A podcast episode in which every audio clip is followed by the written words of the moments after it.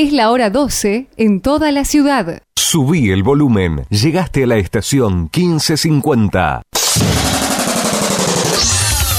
Llega el momento del deporte a estación 1550.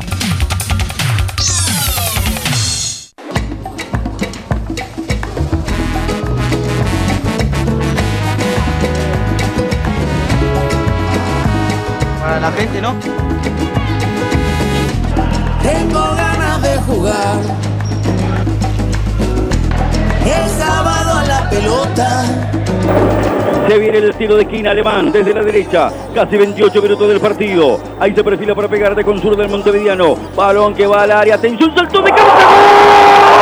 ¡Gol! ¡Gol!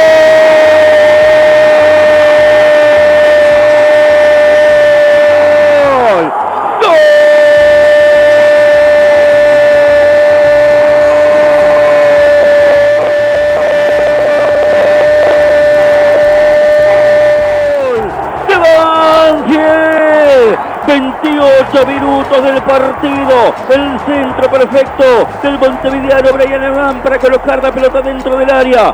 El salto del segundo zaguero central de Aaron Quiroz para ganar arriba de cabeza. No pudo hacer nada. Chiquito Romero salió violento. El balón después de haber sido impulsado por Quiroz. Y a los 28 llega lo que Banfield tanto había buscado en lo que va del torneo. En esta cuarta presentación en el año en el Lencho. Quiroz de cabeza abre el arco para Banfield. El primer gol en el torneo jugando como local.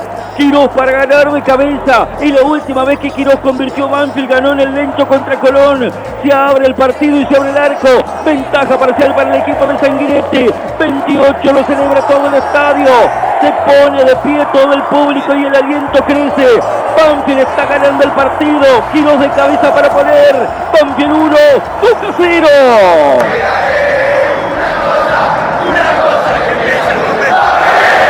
Explotó el taladro que implora y necesita un triunfo. Lo estaba peloteando a Boca. No pudo con el código penal. Otra pelota parada. Ya ganó bastante en el primer tiempo. El pibe Aaron Quiroz. Ese que convirtió la última vez que Banfield ganó de local en septiembre del año pasado. Gana Banfield 1 a 0. Se lo necesitaba gritar por cada uno de los rincones donde mires. El primer gol del año en el Lencho. La amalgama perfecta entre la buena ejecución de Brian Alemán y cómo atacó Quirós la pelota, porque ya había avisado Alemán. Todos los tiros de esquina habían ido a la cabeza de un jugador de Banfield. Quirós atacó y le dio más violencia. Bienvenido que Banfield, después de un momento negativo de errar un penal, rápido pudo encontrar la ventaja. Un premio a las ganas de Quiroz, buen primer tiempo y un premio a las ganas de Banfield de ganarlo, de salir de esta situación y de estar ganando este partido. Primer gol de Banfield en el 2023 en casa. Segundo gol como profesional para el montegrandino Aaron Quiroz, primero en este torneo. Tengo ganas de jugar. El sábado a la pelota. La cuadra voy a estar. Todos juntos en patota. 49 minutos 45. Últimos 10 segundos se va a venir la primera victoria en el año. Y nada menos que contra Boca. Quebrando una racha de casi 13 años. Va la indicación del árbitro. Ganó. Ha ganado Banfield en el lento sobre Boca por 1 a 0. El gol anotado por Aaron Quiroz a los 28 minutos del primer tiempo de cabeza. Más allá de aquel penal que le atajó Chiquito Romero. Andrés Eliseo Chávez en el primer tiempo. Banfield logra una enorme victoria y cada vez que se le gana a uno de los dos equipos más grandes de la Argentina, sea Boca o sea River, siempre el triunfo es memorable, siempre es una jornada histórica como ha sido esta noche tórrida de este 12 de marzo del 2023. Primer triunfo del año para Banfield, que ha salido con carácter, que ha salido con convicción, que ha salido con fútbol y con certeza, sobre todo en el primer tiempo, a tratar de conseguir este primer triunfo del año. Después, en la segunda etapa, tuvo que soportarlo, dijimos, se va a hacer largo el segundo tiempo para aguantarlo de esa manera. Lo pudo sostener, no pudo aprovechar las contras, pero se ha cerrado el primer triunfo del año de un largo camino para sostenerse en esa lucha por la permanencia. Victoria sobre Boca después de tanto tiempo, pero por sobre todas las cosas, victoria también como local después de seis meses. Banfield logró el primer triunfo del año, ha ganado sobre Boca por 1 a 0.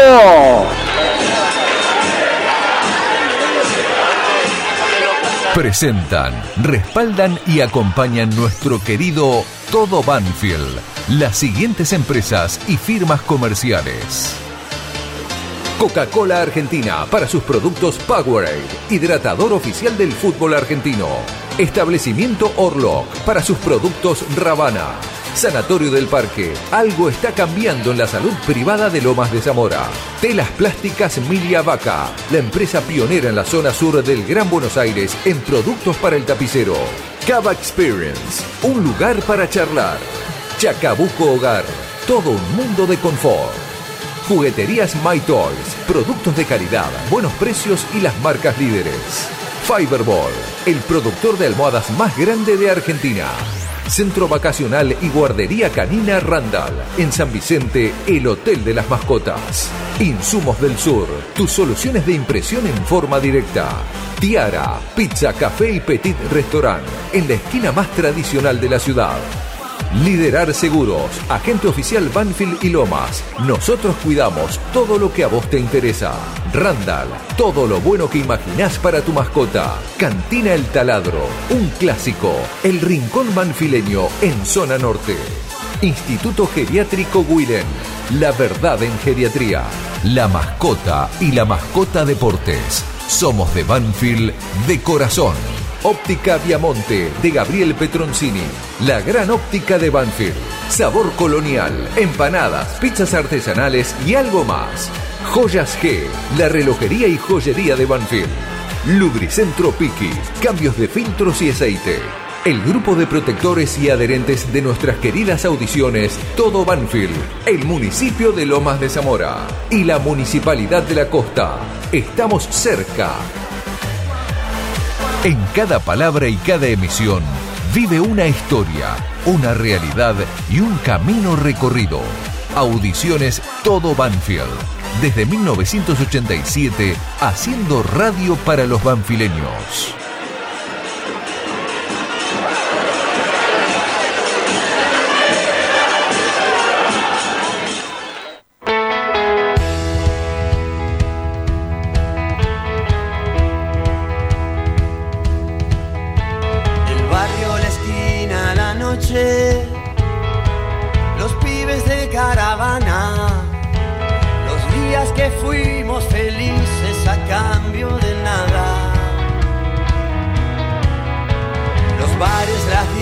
Canciones, las putas calles sin nombre, universal reconquista y los viejos amores. ¿Te acordás de aquellos momentos de gloria? Cambiemos de nuevo la historia de nunca acabar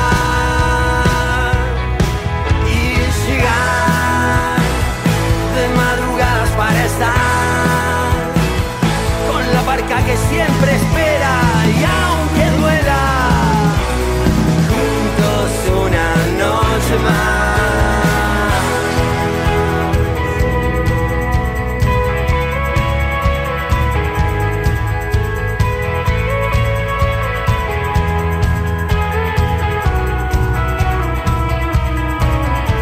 La chica que fuiste ayer, la misma que se reía. Fumabas conmigo en las vías del tren a escondidas. Siento que hoy vuelvo a caer. Los años no vienen Siempre. solos. Nos volveremos a ver. Perdón si estoy loco. Y jugar con una moneda. Quizás sea la última noche, mi amor. Sé dónde vas y llegar de madrugadas para estar con la barca que siempre espera y aunque duela. Pero qué tal, ¿cómo les va? Gusto grande saludarlos. Aquí estamos para arrancar nuestro querido todo Banfield de los días sábados. Mucha cortina, nos estamos acomodando hasta las 14 todo Banfield y mañana desde las 20.30 el Fuchibol de Banfield por la radio otra vez a Córdoba, otra vez al Kempes. Esta vez no será frente a River, esta vez será frente a la T. Hoy toca Sabina, ni más ni menos que Sabina en el Mario Alberto Kempes. Usted se acuerda que este partido estaba programado para el martes 21. Después se reprogramó para el martes 20. Finalmente se juega mañana, domingo 19 de marzo 21 a 30. Taller está dentro de la reglamentación y dentro de la lógica de un pedido a partir de que cuatro jugadores se le van a distintas selecciones nacionales por la fecha FIFA. Los perdía si el partido se jugaba el lunes según lo que argumentó Fasi, presidente de Talleres, cuando la mesa de diálogo para el escenario y el gran evento de Joaquín Sabina no lo convocó, evidentemente Talleres hace un esfuerzo económico, insisto que hoy está en la clase A del fútbol argentino y para mí va a ser uno de los equipos que va a estar prendido en la pelea alta, le diría, la pelea por meterse por ejemplo, en la Copa Libertadores. Aunque esto recién arranca, ya se consumió eh, un 25% y vamos para un poquito más este largo torneo de 27 fechas. Eh, por eso el partido se juega el domingo. Y para quienes no entienden a veces, uno defiende el folclore, el sentimiento, la pasión, el corazón, pero esto es un negocio. Para el que no entiende a veces lo que se juega en un partido de fútbol, la locura con la que vivimos, Talleres convenció a la Secretaría de Deportes, a la Agencia de Deportes de Córdoba, para que el partido se juegue hoy. Uno supone que no van a llegar a desarmar todo el escenario y mañana la platea Gasparini, la que está frente a la platea Ardiles, ¿sí? Eh, evidentemente va a tener abajo el escenario, o por lo menos gran parte de él. Y la gente de Talleres se va a tener que acomodar de otra manera. Incluso muchos que van habitualmente a la Gasparini seguramente irán a la Artime, a la que habitualmente no utiliza la gente de Talleres, salvo que haya una gran convocatoria. Y Talleres mueve una cantidad enorme de socios y mueve mucho público. Se habló de jugar el partido en la cancha de Central, se habló de jugar el partido en la cancha de Colón de Santa Fe. De hecho, en la semana me llamaban periodistas amigos de Santa Fe y me decían, ¿venís a Santa Fe? el domingo y le digo, mirá, no está confirmado. Uno suponía que el partido se iba a jugar en el Kempes, se juega en el Kempes. Y cuando le decía de lo que se juega en cada partido también desde lo económico, la institución cordobesa le paga el charter a Banfield. Banfield tenía todo decidido para salir por vuelo de línea regular mañana domingo, porque el partido se jugaba el lunes. Concentrar desde mañana en Córdoba, en el Neper. Bueno, se va hoy, en un rato. ¿sí? Concentra hoy, termina el partido y se vuelve. Pero el charter lo paga Talleres. Esto es lo que a veces uno le quiere explicar a la gente de lo que se juega. Y no es, uy, otra vez le ganaron a Banfield, otra vez en Banfield, eh, tenemos que ceder. Tiene la institución cordobesa jugadores en distintas selecciones de Sudamérica y por una u otra cosa tienen el derecho a hacer el reclamo. Y el partido se juega en el día de mañana y por supuesto con el fútbol de Banfield estaremos otra vez en el Mario Alberto Kempes. Vamos seis veces este año a Córdoba, en realidad vamos cinco más. La que ya pasó frente a River, la de mañana y cuatro que seguirán en el torneo Binance y en la Copa de la Liga.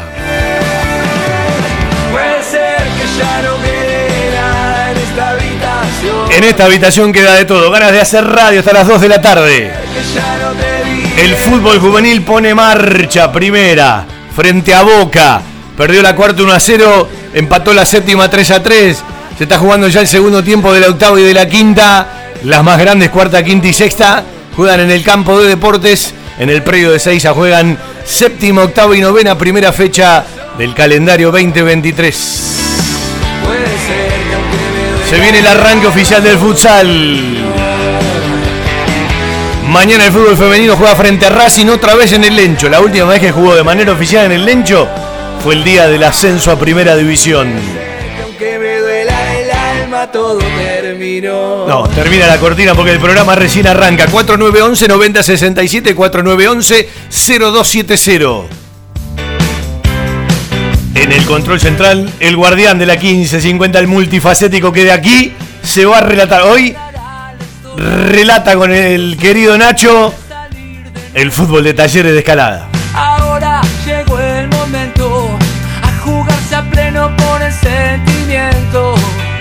Bueno, usted sabe que se juega este fin de semana y después hay receso. Por el fútbol viene la selección, una locura, la cantidad de demandas que hay. Creo que si jugaban 20 partidos llenaban 20 estadios, ¿sí?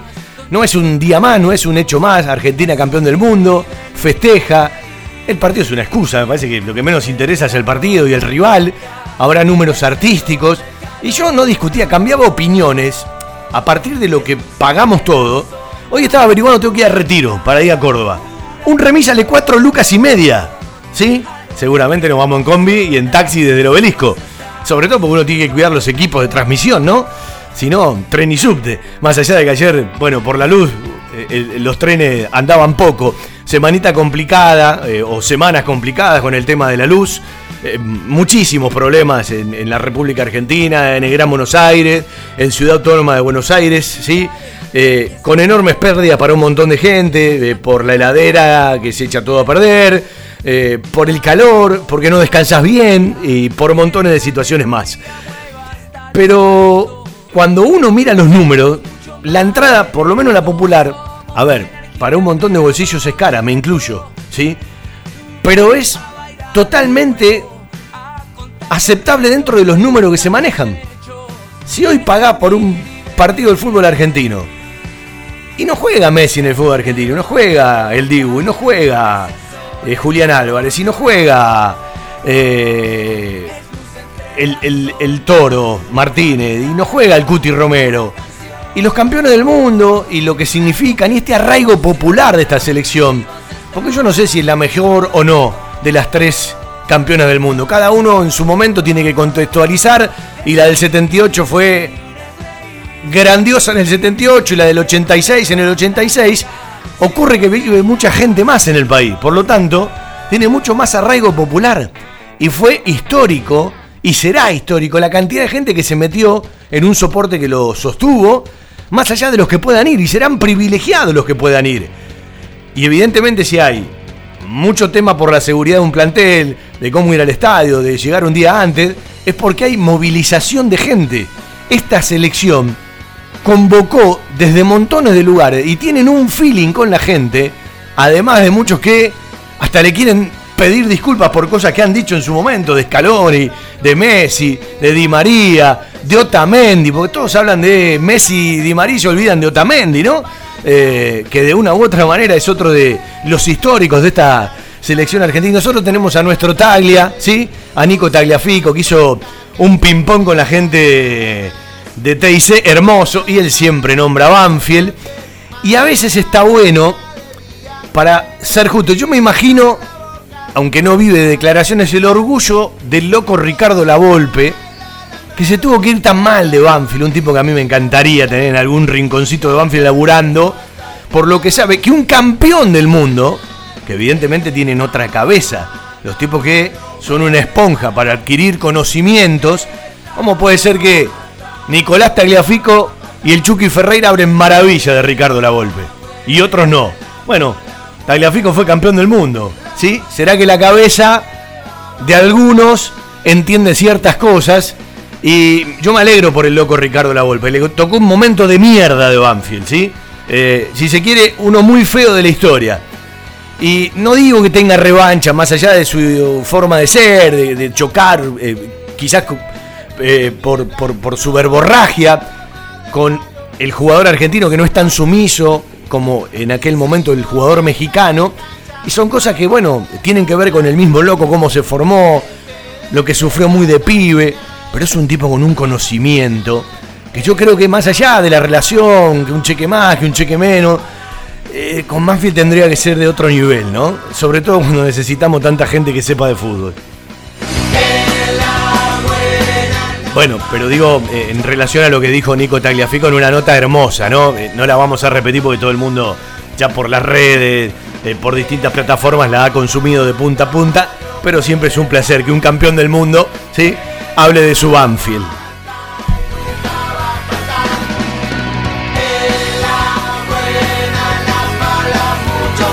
Le quiero mandar un abrazo a toda la gente que está armando la nueva subcomisión de vitalicios de la institución. Primero agradecerle a la invitación que me hicieron en su momento al estadio para una reunión. Segundo, porque me invitaron a ser parte de la comisión, de esa subcomisión. Les agradecí, eh, pero más allá de que no quiero estar en esa comisión, sepan que uno es uno más, ¿sí? Como vitalicio la institución y cuentan conmigo, como ya le dije a un par de amigos, ¿sí? para todo lo que haga falta. Y me resulta muy grato saber que lo primero que van a poner en marcha es el armado del homenaje a los 30 años del equipo del 93 que se cumple en el próximo 26 de junio. Más allá de que eh, la fiesta, el evento no se haga un 26 de junio y se pueda hacer más adelante, me agrada mucho porque eh, se debe una gran fiesta a ese plantel o todos los que puedan juntar de ese plantel. Se hizo muchas veces con el del 87 y bienvenido que esto pase. Y como uno recuerda como última gran, linda fiesta con un plantel en este tipo de eventos, allá por julio del 2017, los 30 años del equipo del 87, ¿por qué no repetirlo con los 30 años del equipo del 93? Campeón y ascenso en aquella tardecita inolvidable del Chateau, el estadio donde Banfield va mañana, pero un estadio totalmente distinto, ¿no? ¿Sí? Eh, mucho más chico, con una eh, con mucho menos público, pero cómo olvidar el arco sur, porque el sur también existe, y los penales y Puente Dura, y ojalá que Banfield pueda hacer un lindo agasajo junto a todos los sectores, que se llene el lugar que elijan para hacer el evento, y aquí estamos, ¿sí? A disposición para lo que haga falta. Uno tiene la suerte de participar, eh, o por lo menos estar en un chat cuando lo armamos en su momento, porque se iba a realizar un homenaje hace un par de años, con todos los muchachos de ese plantel. Faltan muy poquitos en ese chat, ¿sí? Eh, y es un vínculo para empezar a charlar, porque estas cosas, para hacerlas bien, digo por experiencias, ¿no? No es un consejo, simplemente una sugerencia. Para hacerlas bien hay que organizarlas con tiempo, porque todos ya tienen que tener una fecha prevista. Algunos se tienen que trasladar, seguramente muchísimos kilómetros, etcétera, etcétera, etcétera. Hay dos maneras de hacer las cosas: hacerlas bien o hacerlas mal. Y muchas veces sale lo mismo. Vamos a hacerlas bien.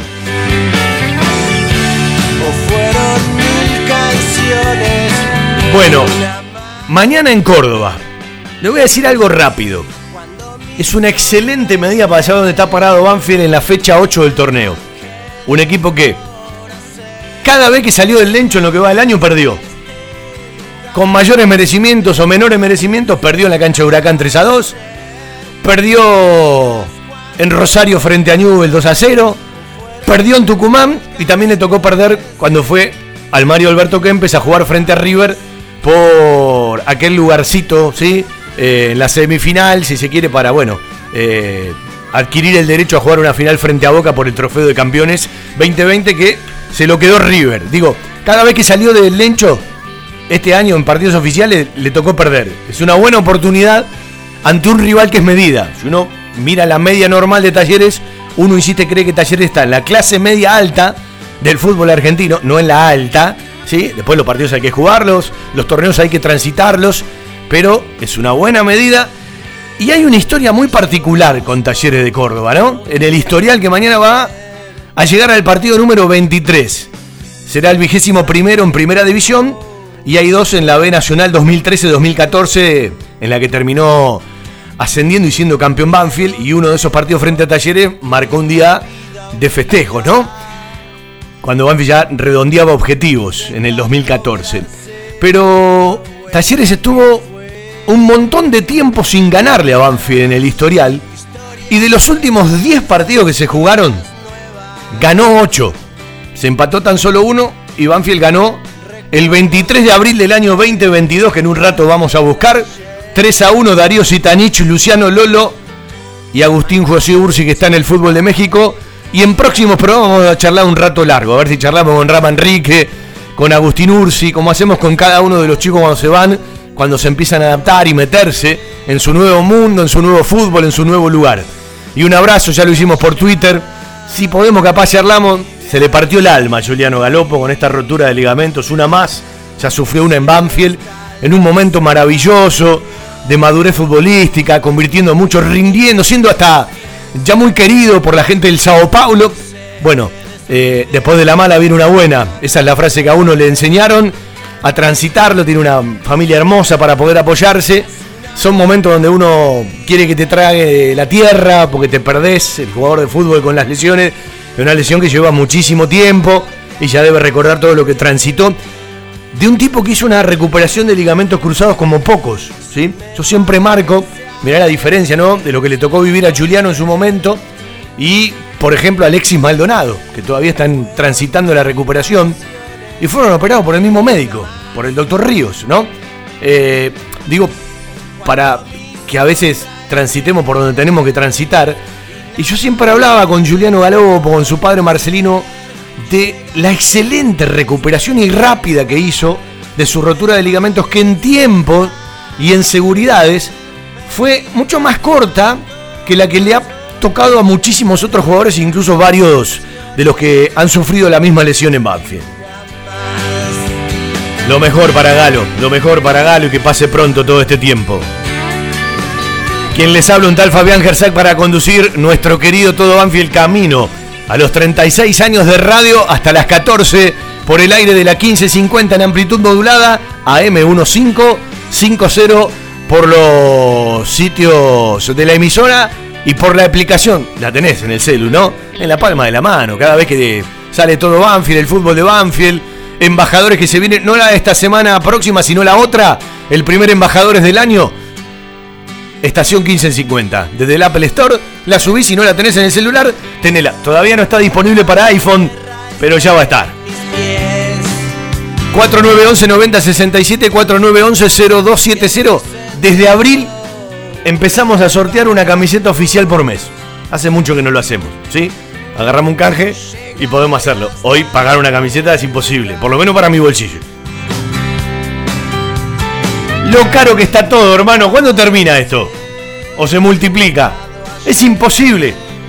¿Cuál es el billete más grande que tenemos hoy en la República Argentina? Hasta que salga el de 2 lucas, el de 5. El de 1000, no compras una docena de facturas. Es increíble, pongo un ejemplo pelotudo, ¿no? Entre tantos que tenemos. Es increíble. Me parece que no, tomamos conciencia, no tomamos noción, ¿sí? De lo que salen las cosas. Es imposible vivir así. Señores políticos, déjense de joder. Yo sé que hay elecciones este año, se van a decir, júntense. ¿sí? Hay cosas que tienen que solucionar entre todos. No puede ser que vivamos lo que vivamos más allá de las olas de calor, que ya da la sensación de que no van a ser extraordinarias, sino crónicas, con el correr del tiempo. Nueve olas de calor, ¿sí? En lo que va de este verano y sigue haciendo mucho calor y la sensación térmica está arriba. Dicen que la semana próxima cambia la temperatura y empezaremos a tener temperatura de otoño. Todavía estamos, ¿sí? Caminando el verano. Pero, ¿cuándo van a madurar? ¿Cuándo van a madurar? Yo vengo escuchando a mi abuelo, porque al bisabuelo no lo conocí, a mi viejo, lo hablo yo, lo hablan mis hijos. Hablamos de la inflación, yo creo que ya es una joda de todos los, políticos, ¿no? que no lo hayan podido solucionar de una u otra manera, con más crisis, menos crisis, más problemas, menos problemas, con más guita, menos guita con otro mundo porque todo ha cambiado. Déjense de joder, muchachos. Piensen un poco en la gente. Muchachos y muchachas. Todes, todes. En la radio estamos, nos quedamos. Siempre es un placer hacer radio para los banfileños y banfileñas. Equipos de alta tecnología y diseñadores gráficos capacitados para realizar impresiones sin límite de tamaño en el menor tiempo posible y con la mejor calidad. Telas plásticas Milia Vaca. Avenida Hipólito Irigoyen 11037 Turdera. Milia Vaca. Milia Vaca. La mejor respuesta a sus necesidades de diseño gráfico. 4231 5732 y 4298 4218 www.miliavaca.com ¿Probaste el sabor colonial?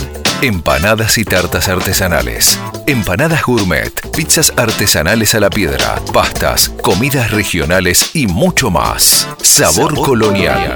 Hipólito Irigoyen 8001, esquina Monteagudo, en Lomas de Zamora. Delivery y entregas sin cargo a domicilio. Pedidos al 4248 7722 y 4248 9922. En Sabor Colonial, nuestra docena es de 14 y podés aprovechar las promociones del mediodía y las promociones de la noche. Sabor Colonial 4248 7722 y 4248 9922. Sabor Colonial. Probame. Te va a gustar. Todo lo que necesitas para imprimir en tu oficina. Insumos del Sur. Tus soluciones de impresión en forma directa. Somos importadores. www.insumosdelsur.com.ar La mayor variedad en toners para todas las marcas de impresoras láser. Calidad, precio y variedad. Seguimos en Instagram. Insumos del Sur. 11 64 19 27 35. Fiberball. Líder en desarrollo y producción de almohadas. Más de dos décadas de experiencia y trayectoria en el mercado del descanso. Fiberball, el productor de almohadas más grande de Argentina. Sello de calidad certificado ISO 9001. www.fiberball.com. Centro de Quintero, pelota al área. La peinó Lolo. El balón viene contra el arco. ¡Gol! ¡Darío!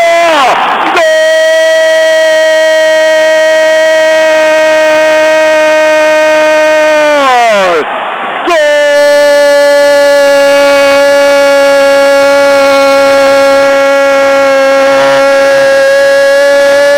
¡Gol! De Banfield. 46 minutos del primer tiempo. Ganó Lolo dentro del área de cabeza. La pelota al área chica y antes de que llegara Guido Herrera, Darío Citaniche para empujarla, para meterla contra el palo derecho del arquero de la T.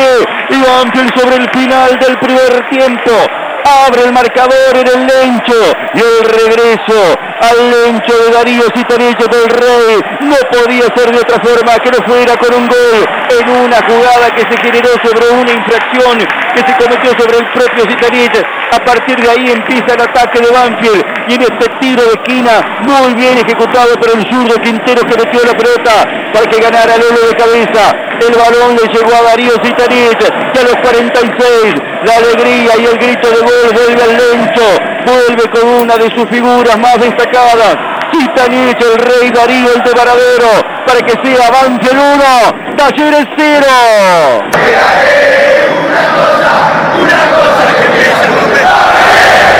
Hay tipos que elevan las posibilidades. Darío y todo lo que tiene que ver con la expulsión del rival en un momento vital para sacar la ventaja por ventaja numérica, pelota parada.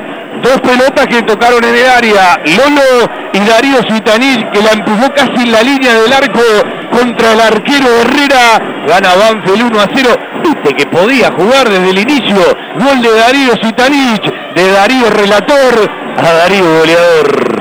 Gol número 161 para Darío Sitanich como profesional, el número 66 con la camiseta de Banfield, primero en esta Copa de la Liga. Esto era el primer gol del último triunfo frente a Talleres. El, el- el único aislado de un tiempo largo a esta parte, porque para encontrar un triunfo frente a Talleres, antes de este, del 23 de abril del año pasado, 23 de abril, ¿sí? Un día antes del cumpleaños de mi hijo mayor. Un abrazo, Masi, que está con faringitis. Eh, nos tenemos que ir al 31 de mayo del 2014, ese que hablaba de la B Nacional con Almeida. 2013-2014, 2 a 1, Sasá, Santiago Salcedo y el facha Nicolás Bertolo. Eh, es muy particular, insisto, el historial frente a Talleres, porque marcaba una supremacía importante de Banfield, pero desde que Banfield regresó a primera, en el 2014, de todos los partidos que se jugaron, hay un solo triunfo, ¿sí? Y de los últimos 10, Talleres nos ganó 8 partidos, y nos ha ganado tanto en Córdoba como en el Estadio Florencio Sola. Hoy quiero ver si podemos hacer una linda charla con un pedazo de relator y unir nuestro programa con el partido de mañana y la provincia de Córdoba, que está con una ola importante de robos, de inseguridad. Hubo mucho movimiento en la semana, muchos casos y muchas marchas de la gente en distintas localidades. A las 18 el charter sale el vuelo de Banfield rumbo a Córdoba, ¿sí? A parar en el hotel, en el Neper donde paró Banfield cuando fue el partido frente a River hace unas semanas atrás. Termina el partido, vuelo charter y se vuelve rápidamente. Reiteramos, lo paga Talleres ese, ese vuelo, lo que significa lo que significan tres puntos, ¿sí? Que se juegan. Lo que hacen las instituciones, yo creo que Banfield lo haría al revés y le tocaría tener cuatro jugadores en la selección y adelantar eh, un día un partido, ¿no? Pero digo, eh, lo que se mueve, ¿no? Lo que se mueve.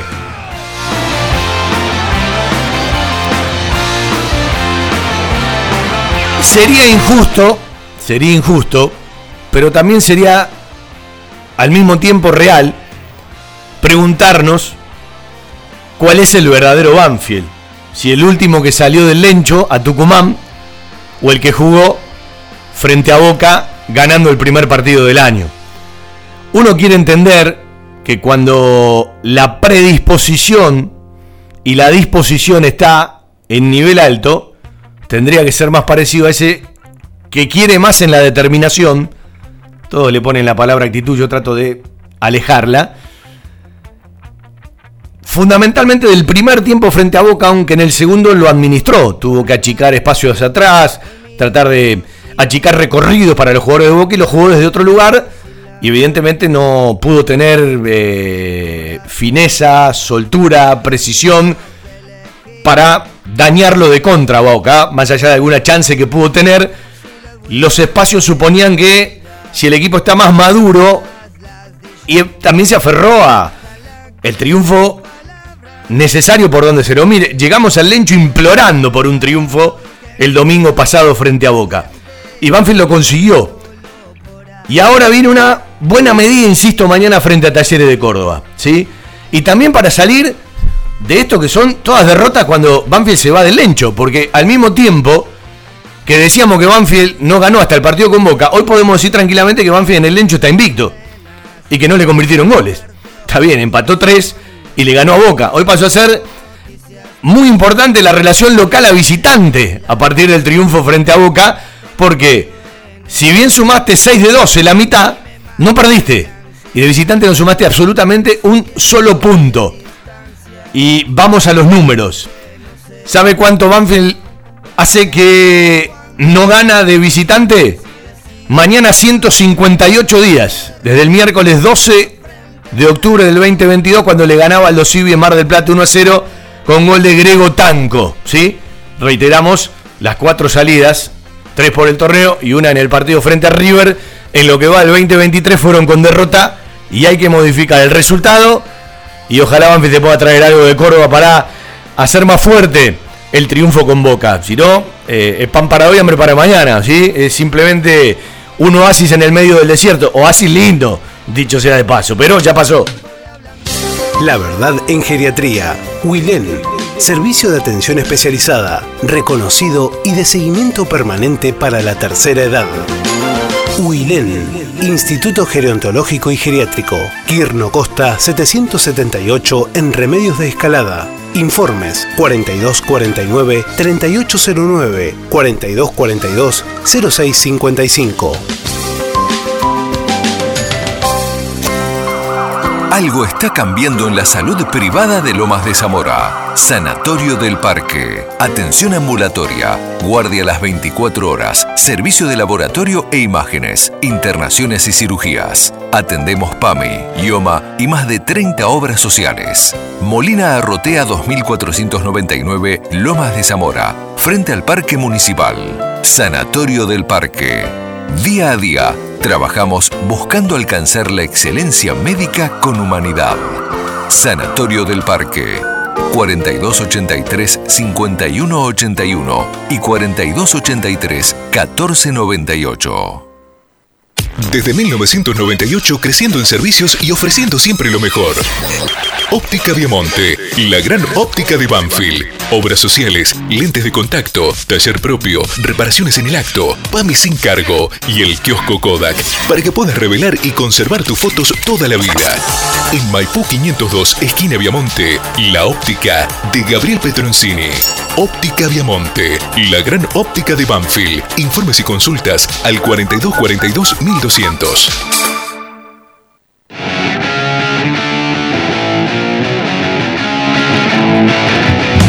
Que decía el historial, 9 ganados, 8 perdidos, 5 empatados, 32 goles a favor, 28 en contra, eh, 20 partidos en primera, 2 en la B Nacional. Y en Córdoba se jugaron 11, Banfield ganó 2, perdió 4 y empataron 5 simplemente para un datito del historial. Vamos a empezar también con los juegos en la radio el próximo día sábado, ¿sí? Pregunta de respuesta para algunos otros premios, ¿sí? Tenemos que activar a la gente para, para que empiece a charlar un rato más. Me quedé pensando, eh, yo he dividido la institución en dos grandes partes. Todo lo que en gestión, en modernización, y si se quiere, en un recorrido más ayornado de la realidad, ha vivido Banfield en los últimos tiempos con respecto a instalaciones. Más allá de lugares que perdió, también ganó muchísimos, ¿sí? Y eh, de cierto funcionamiento en una estructura que todos los días tiene que tomar montones de decisiones porque hay muchísimas áreas. Este club no tiene nada que ver en su forma de funcionamiento con el club del el final de los 90, incluso gran parte de la primera década. Después hay otra parte que tiene que ver con lo que siempre uno demanda, ¿no? Los controles, la forma de explicar y la forma de esas explicaciones que, dicho sea de paso, Banfield sigue bajo la figura de un fideicomiso. Reconstrucción banfileña. Se prometió en la última asamblea, es cierto que no salís de un día para otro, pero uno no ve que esto se active. Uno no ve que esto se active. Eh, y otro tema fundamental, yo siempre digo mitad en broma, mitad en serio, bueno, si la cancha de fútbol sintético se habló en la asamblea del 2012, 2013, no recuerdo bien, y llegó en el 2022, bueno, probablemente el fideicomiso tarde 10 años, no va a tardar tanto tiempo, pero me parece que también eh, en la institución hay distintos canales, es decir, un socio, una socia, un hincha, se puede embroncar, puede protestar, puede hacer esto, puede hacer aquello, esto me gusta, aquello no me gusta, pero hay una vida política que Banfield ha perdido que es la militancia de quienes no conducen en el día a día. Pero notoriamente la ha perdido. Y de esto, probablemente por estrategia pueda tener responsabilidad quien conduce, pero la principal responsabilidad son de quienes no están en la conducción. Y los puntos de encuentro, si vos no los tenés, los podés crear. O los podés buscar. Por lo tanto, me parece que militancia entendida desde el lugar que la quiera entender, ¿no? Desde la que habitualmente se usa mal, del día a día para pedir más explicaciones, pero no por las redes. Porque por las redes es facilísimo. A mí me gusta el cara a cara, a mí me gusta él y de vuelta. Ya no me gustan tanto las reuniones porque es perder demasiado tiempo, pero a veces son necesarias, ¿sí? Eh, eso Banfield lo ha perdido. Eso Banfield lo ha perdido. Y la realidad se modificó muchísima. Yo creo que hay una estrategia en la búsqueda de la principal figura que conduce para ciertas cosas y ciertos rasgos. Ahora, no me gusta cuando los que ponderan se olvidan de la crítica y cuando los que critican se olvidan de montones de cosas que están bien. Porque me parece que hay montones de cosas que están bien hay, que entender cierta dinámica de las gestiones actuales. El otro día charlaba con un amigo y hablábamos de los clubes del interior. Por ejemplo, el que Banfield visita mañana, Talleres de Córdoba. En su momento un monstruo dormido del interior.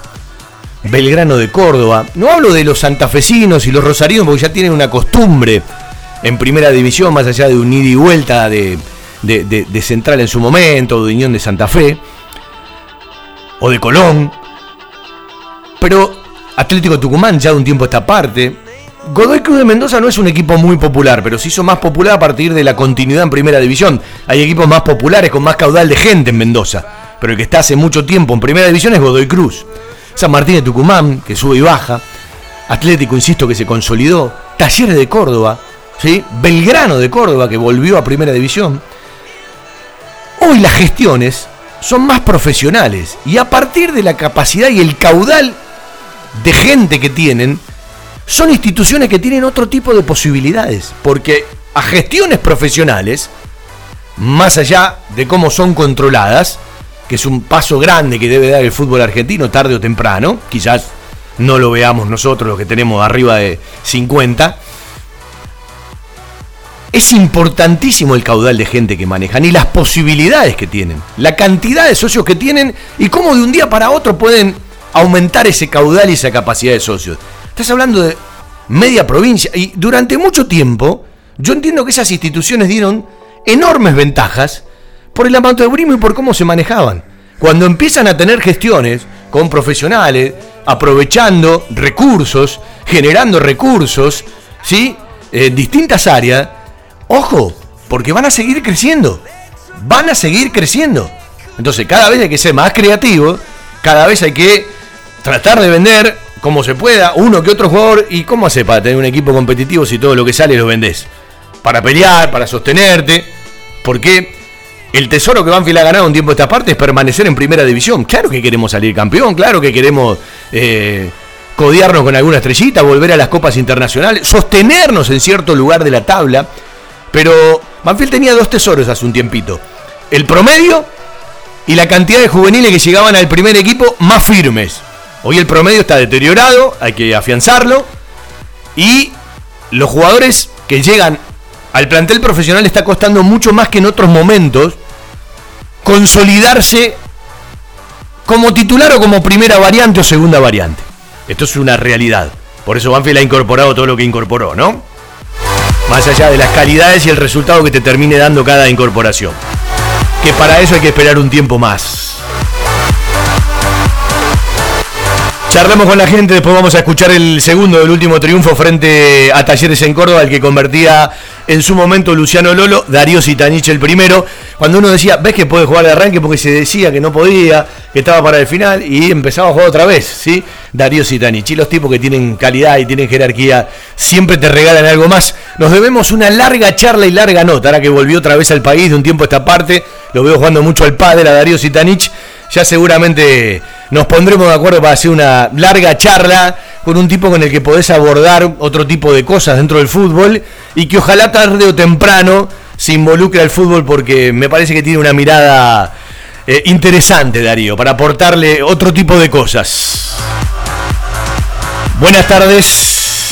¿Cómo andás, Fabián? Matías de Banfield te habla, ¿cómo estás? Matías, ¿cómo estás? ¿Vos sos el que me escribiste por Twitter?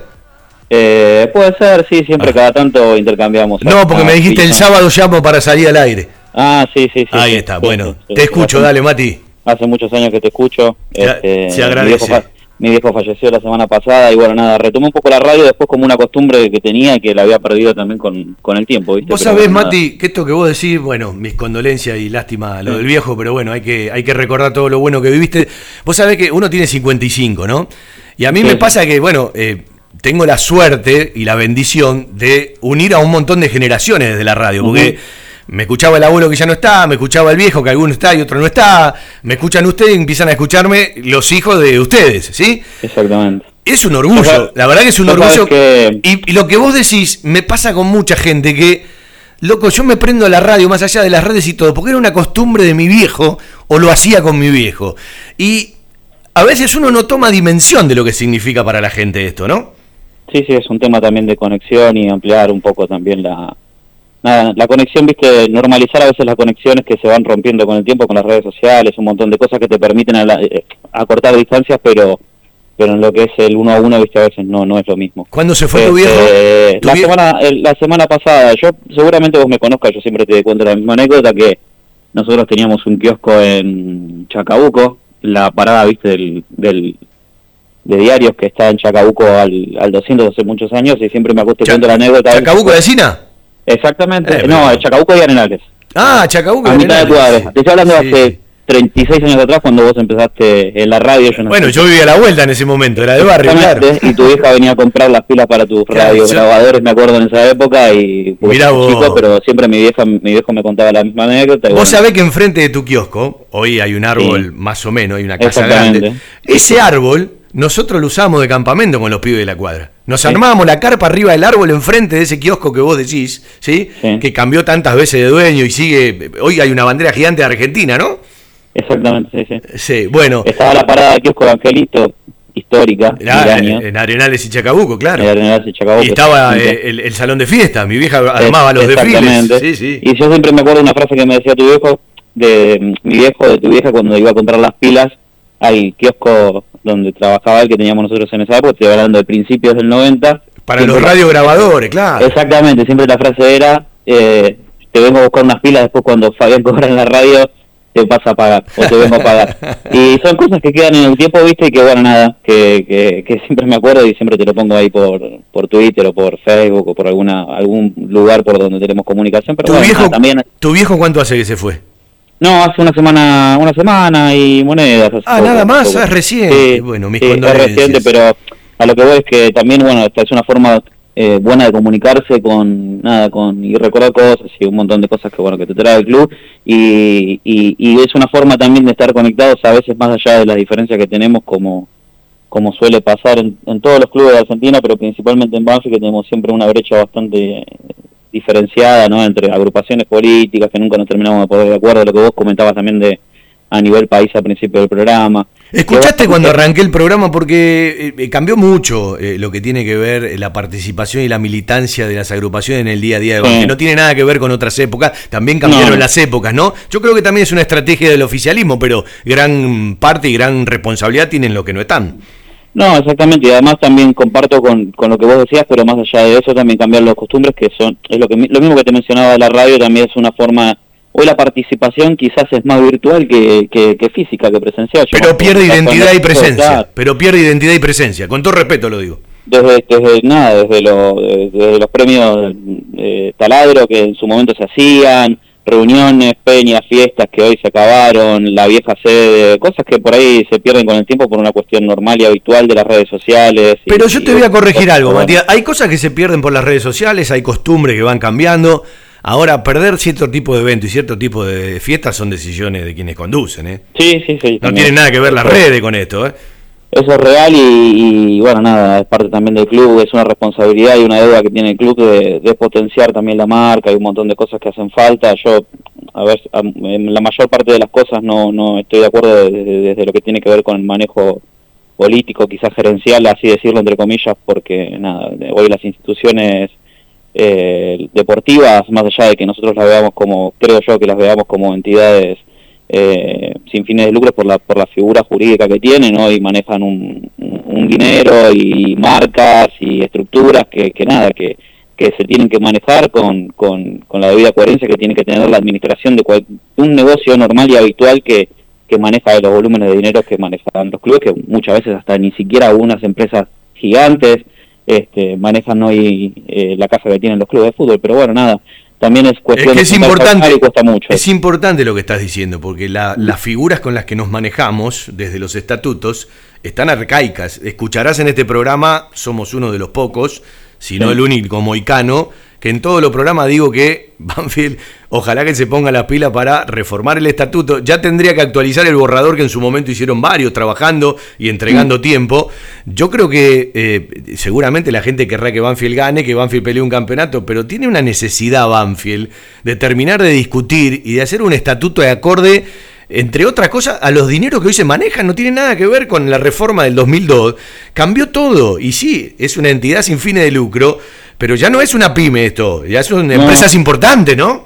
No, y que también va mucho de la participación de la gente, que no no es lo activa que tendría que ser. La gente no exige control y no le interesa la guita del club. Y es un problemón. Me incluyo, porque mientras la pelota entra al arco, viste, como siempre decimos, y, que- y que generalmente se habla, no pasa nada, después a la otra fecha por ahí no entra y son puteadas. Yo te vuelvo a repetir, discrepo con un montón de cosas que tienen que ver con los manejos de la comisión directiva actual, pero también me hago cargo de que muchas veces, más allá de los tiempos que tiene cada uno y demás, la participación no, no es lo activa que tiene que ser. Mil veces se han abierto las puertas para que, nada, para charlas, para socios y demás, y, y me incluyo también, me han invitado a participar y por ahí muchas veces por tiempo no puedo ir, o a veces por, por eh, eh, preponderar otras actividades y demás. Y bueno, nada, también tiene que ver mucho con la participación de la gente que, que a veces tendríamos que replantearnos por qué no se participa de manera más activa y, y, como tiene que ser, con, con, participación, con presencia y un montón de cosas más que entiendo que son fundamentales a la hora de tomar decisión o a la hora de poner un punto o un stop, viste, para algunas cosas que se hacen, que por ahí muchas veces en la diaria también se permiten por una cuestión de que nadie está presente en lo que se hace. Pero es brillante lo que estás diciendo y fundamentalmente si vos tenés que marcar hoy eh, un par de cosas de las que evidentemente el club ha crecido, yo digo Banfield ha crecido como otras instituciones, tiene que madurar y fundamentalmente, más allá de lo que estás diciendo, sí, parámetros económicos, explicaciones, eh, ¿qué es lo que te molesta, qué es lo que te desagrada de la gestión? No, a mí básicamente yo lo hablo siempre, yo, bueno, activamente o, o, digamos de forma, este, por cercanía con algunas agrupaciones políticas, estoy más eh, relacionado con lo que es la agrupación Naranja hoy, porque tengo conocidos, amigos y demás, pero siempre hablamos lo mismo y es básicamente quizás la, la, la falta de comunicación al socio en un montón de, herramientas que se usan, por ejemplo, lo que estabas hablando vos antes del fideicomiso. Eh, yo eh, trabajo en lo que es la actividad financiera, eh, inclusive estoy relacionado a lo que tiene que ver con, empresas multinacionales, empresas grandes, y lamentablemente, y te vuelvo a repetir, es lo mismo que estábamos hablando antes, hoy las estructuras del, negocio del fútbol no te permiten que vos manejes, y es entendible, eh, las herramientas financieras como si fueran herramientas financieras que, que, está, que están diseñadas para, para una asociación civil. Eso lo entiendo. El fideicomiso también inclusive es una herramienta financiera que te permite también muchas veces acercarte a esos mercados eh, a los que, eh, en los que vos necesitas este, incursionar. El fideicomiso a veces también te permite ser una herramienta financiera para resguardar tu patrimonio. El fideicomiso te permite un montón de cosas, pero al mismo tiempo está la falta de comunicación eh, y las promesas que después por una cuestión de campaña política, como pasa también en los años electorales a nivel nacional en, en lo que es la política nacional, después quedan incumplidas y eso a la gente le molesta. Entonces cuando vos comunicas comunicas con criterio, comunicas con, con el, el decir y el porqué de las cosas, entonces es más fácil, pero yo tampoco creo que un fideicomiso sea la solución. Ahora, si vos me decís, bueno, las herramientas que estamos usando son porque la, la ingeniería financiera del club está inmersa hoy en el fideicomiso, no lo podemos sacar porque yo sé que el fideicomiso maneja los bancos del club y desarmar la estructura financiera, la cartera de cheques y un montón de cosas más, es, es complejo. Claro, no, es, no es de un día para otro, eso lleva su tiempo. La gente lo entiende, pero vos no podés salir a hacer un video o a prometer algo a corto plazo cuando vos sabes que no es así. Entonces la falta de comunicación a la gente le molesta. Y entonces hay un montón de cosas que se hacen por emparchar o en el apuro, o sacás un paquete de, de, comunicados, pues ni siquiera son medidas, porque la mayoría no se cumplieron como en su momento, y a la gente le molesta, por eso a la gente en, eh, en la memoria le queda, ¿me entendés? Si vos saliste a hacer un video eh, cuando se estaba por prender todo fuego porque las campañas eran horribles, porque peleabas el descenso, que no sabías si iban a, modificarse los promedios, qué sé yo, y salís con un paquete de 20, 25 medidas a hacer un video, de las cuales después termina siendo una cancha de pádel, como decís vos, una, una cancha de césped sintético que se prometió en el año 2013, yo en el año 2008 hacía, estaba en las reuniones del call de la, de, la, de lo que era la eh, agrupación manfileña, en su momento cuando, cuando estaban en contra de, la, de la presidencia de Portel, 2018, 2008, 2009, con algunas cosas que estaban en, contra. Y hoy están haciendo y repitiendo patrones que son fueron los mismos o hasta a veces inclusive peores en cuanto también a comunicación, a precio, un montón de cosas que, que no van. Me, agarro, de, me agarro de tres palabras, Matías. Eh, la primera, cuando nombraste la palabra financiero, financiación o financiar. Yo creo que aquel no que esté adentro, aunque hay muchos que están adentro que no lo conocen, que logre desmadrar la estrategia, en eso Banfield hace un culto. Y no sé hacia dónde va ese culto. Y me hago cargo de lo que digo. Segundo tema. Yo a veces no digo. ¿Te acuerdas que en un momento había un eslogan ¿sí? de la agrupación banfileña contra el oficialismo de Portel? El problema de la comunicación. ¿Sí? Sí, sí, Bueno, yo creo que el tema no es la comunicación, es la forma y el relato de comunicar, que son dos cosas distintas. Comunicación, comunicación hay, porque evidentemente hoy tenés montones de herramientas y montones de posibilidades. Y uno entiende que hay un montón de cosas que cambiaron, incluso en los planteles que han cambiado. Yo contaba el otro día que Banfield estaba por ascender en el 2001, faltaba media hora, estábamos en el vestuario haciendo notas. Santiaguito Carrera y Adrián Méndez. Hoy sería algo imposible, ¿sí? Aún teniendo un enorme contacto y siendo una transmisión de televisión, ¿sí? Entonces, eh, lo que tenemos que ser inteligentes es en poder separar aquello que es necesario que cambie, y vos tenés un trabajo profesional que podés entender un montón de otras cosas que quizás mucha gente a pie no entiende de los números, y bienvenido que aquellos tipos como vos se lo puedan explicar a otros, y otra cosa es entender que la dinámica de la gestión cambió considerablemente, ¿no? Sí, sí. No, inclusive ya también, a ver, eh, hay que ser realistas que se hicieron un montón de cosas, hoy vas a la cancha, ves, más allá de que no hubo trabajo de infraestructura, sí hubo modificaciones, embellecimiento, de cosas, cuestiones que vos veías, veías la cancha o el campo de deportes en el año 2012 que estaba devastado, hicieron cosas. Ahora, eh, si vos vas a seguir eh, pintando la capa de pintura una arriba de la otra para seguir este, sosteniendo la pared, y bueno, es complicado. Entonces vos necesitas algunas cuestiones de fondo, algunas algunas reestructuraciones en cuanto a la idea de lo que es el club, que son necesarias para, para poder, siempre lo que decís vos y siempre lo que hablo yo también, a veces que me pongo a hablar con amigos del club y demás, necesitas un giro. O sea, el, el, Banfield todavía, inclusive habiendo salido campeón, nunca dio el, el giro de 360 grados que siempre necesitó para convertirse en una institución que aumente la masa societaria, que financieramente sea solventable, eh, sea sostenible y que no dependa de la actividad del fútbol para después sostener también el resto de las actividades que lamentablemente son deficitarias. Y vos me decís hoy en día, y vos mantenés las actividades, sí, la verdad que no, pues yo no invertiría, por ejemplo, en hacer, más allá de que la actividad, entiendo que hay gente que la quiere hacer, que hay gente que va al, predio y le gusta practicar un deporte como es el padre, pero a mí me parece plata tirada a la basura, más siendo un, predio que, por ejemplo,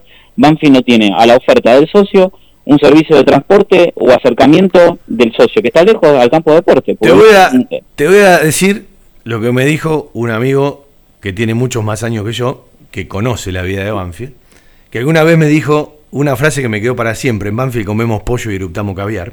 Ah, exactamente, es así. Bueno, eh, no, pero te voy a decir, siempre cuando uno estaba por empezar a trabajar con los socios del interior y el exterior, que en ese momento fue una revolución, pero que no movió la aguja, porque casi de la nada llegaste a 500 fichas manejadas entre gente recuperada, gente nueva, que era la primera parte de darle continuidad a un montón de cosas, ¿no?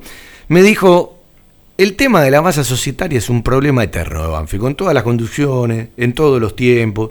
Yo lo traía cuando escuchaba eh, y veía en la pantalla del estadio o leía alguna cosa que publicó o te mandan de la institución, de, de la familia banfileña, eh, yo me río porque eh, el otro día me cargaba un amigo. Eh, es para Banfield, si no tendría que pedir derecho a autor. Cuando, cuando asume la gestión de Eduardo, yo me hago cargo de la voz del estadio. Y había un spot, que yo ahora lo uso en el cierre de la transmisión, porque me quedó a mí, el club no lo uso más, que cerraba con la frase la familia banfileña. Si es una creación mía sin darme cuenta, ¿no? de la familia banfileña. Eh, aquellos que escuchan la Transmi, el último spot que sale en la Transmi, ¿lo tenés a mano el spot para cerrar la Transmi? Eh, ahora lo vamos a poner. Eh, esto era lo que cerraba la voz del estadio, porque uno lo modificó, ¿sí? y, nos quedó como separador de la radio. No, pero lo, lo, que yo decía, ya te lo pido, Seba. Lo que yo decía es. La masa societaria siempre fue un problema, no es un problema de una gestión, es un problema de todas las gestiones de Banfield. La pregunta es, ¿Puede Banfield tener más socios? ¿Puede Banfield pasar los 20.000? Porque se ha probado de todas las maneras. Banfield ha salido campeón y la verdad, lo que le permitió a Banfield salir campeón, en ese momento, además de algo que no te lo quita nadie, y muchos que ya se fueron, se fueron con la estrella, y es algo que lo queremos repetir, pero siempre será el primer amor, es elevar las deudas. Alguien dijo, un político, en la cancha de Boca, el día que Banfield estaba saliendo campeón, después del festejo, cuando se iban de la cancha. Bueno, ahora hay que rescindirle los contratos a las figuras, porque pasan de comer mortadela y te van a pedir champagne y jamón eh, crudo. Y claro, se dispararon todos los contratos. Y Banfield, saliendo campeón, no es un equipo que sumó un montón de sponsors más y duplicó la masa societaria. Entonces, lo que sí acrecentó son los contratos. Porque la gente que te dice cuando perdemos todo, que se vayan todos, ahora vamos a salir campeón, que se queden todos, no se vaya, ni uno solo, eso cantaba la gente cuando festejaba, ¿no? Bueno. quedó en el tiempo, ¿no? Pero. Eh, sí, sí quedó. Eh, mira, el otro día arrancábamos la transmisión y yo decía, mirá qué paradoja, la última vez que Banfield le había ganado a Boca, en el clausura 2010, estábamos festejando ser el mejor equipo de la temporada y defendiendo con el mejor equipo de la temporada el Apertura 2009, ¿sí?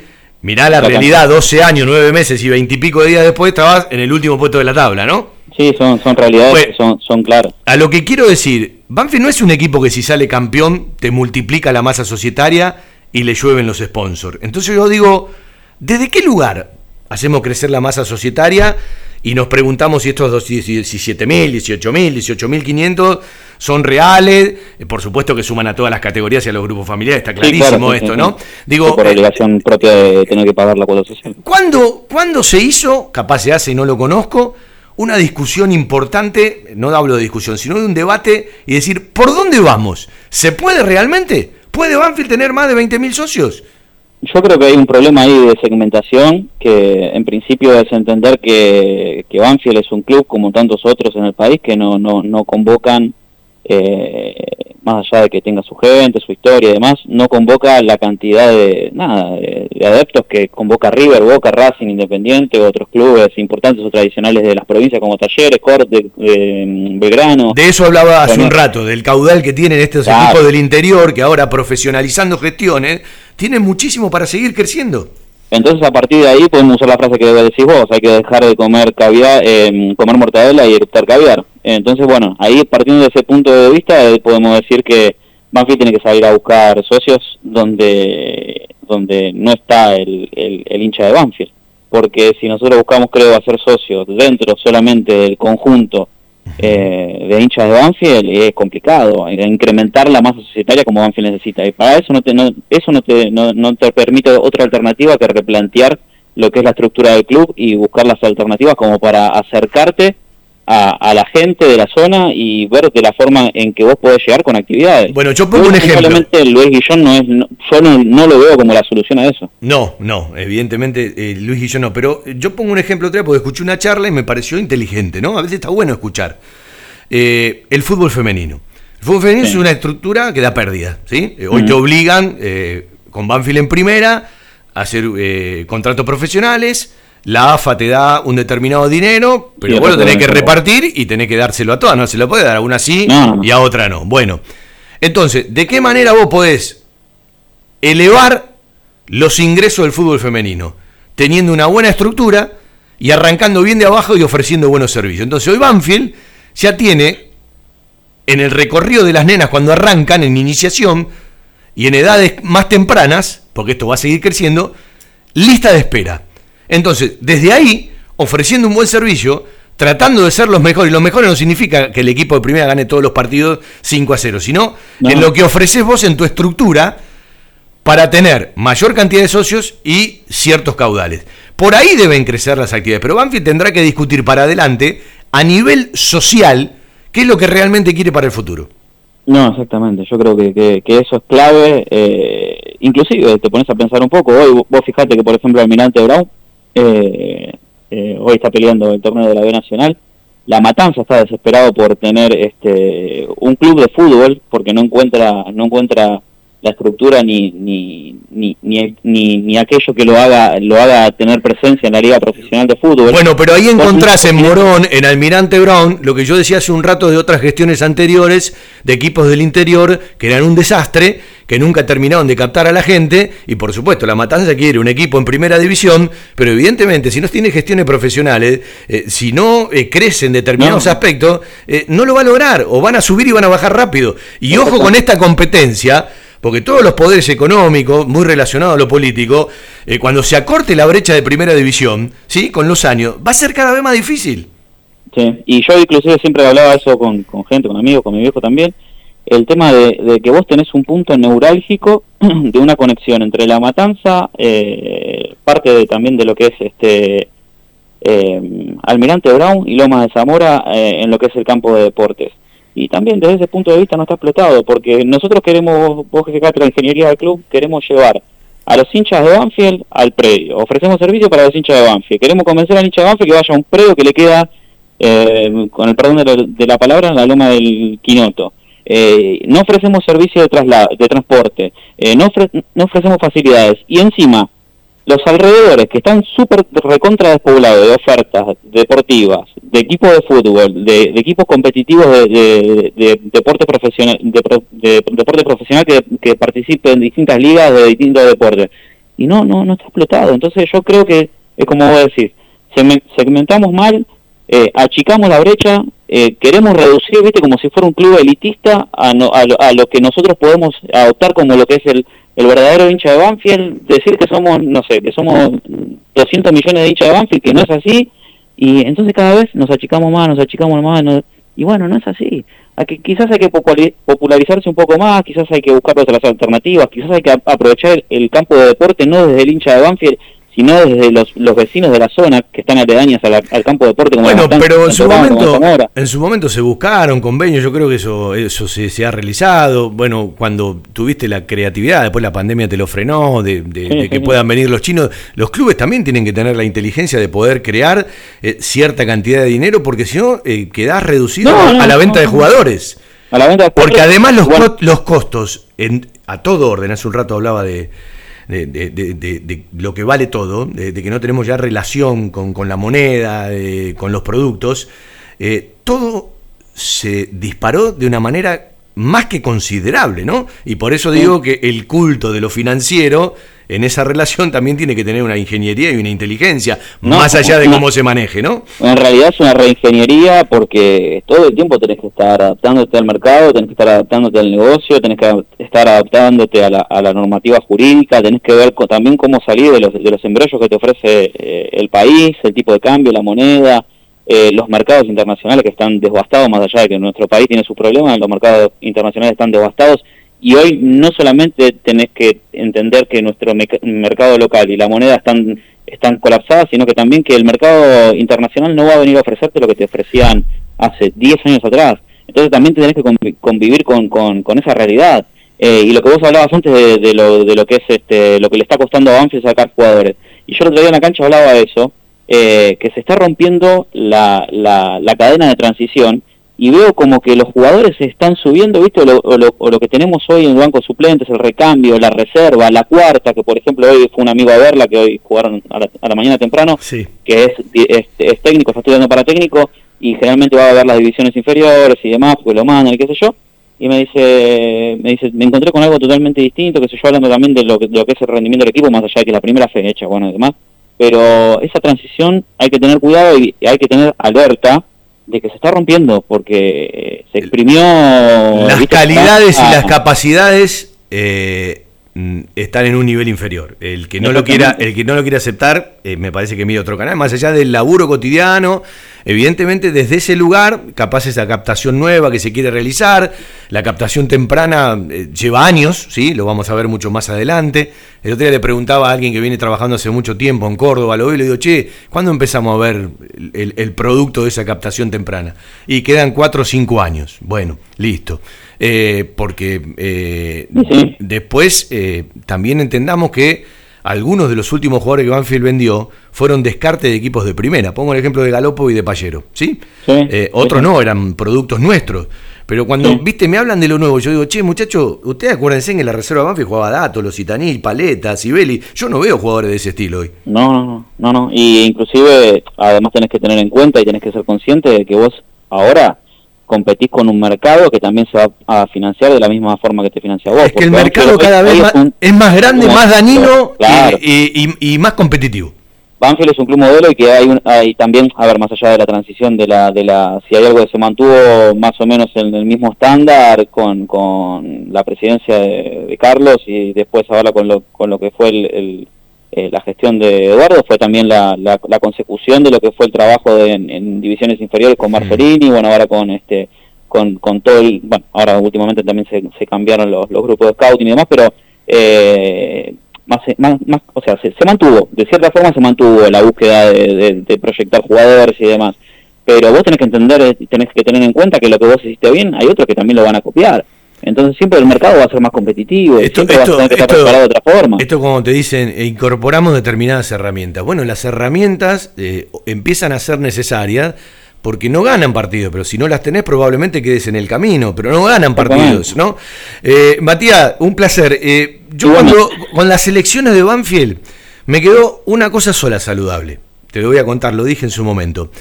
Escuché muchos jóvenes, digo jóvenes porque yo tengo 55, y lo- vos tenés 30 y pico, 40, ¿cuánto tenés? Tre- de 35, nací el 13 de junio del 1987, casi a la misma hora que le estaba saliendo campeón, así que imagínate. Mira qué cosa loca.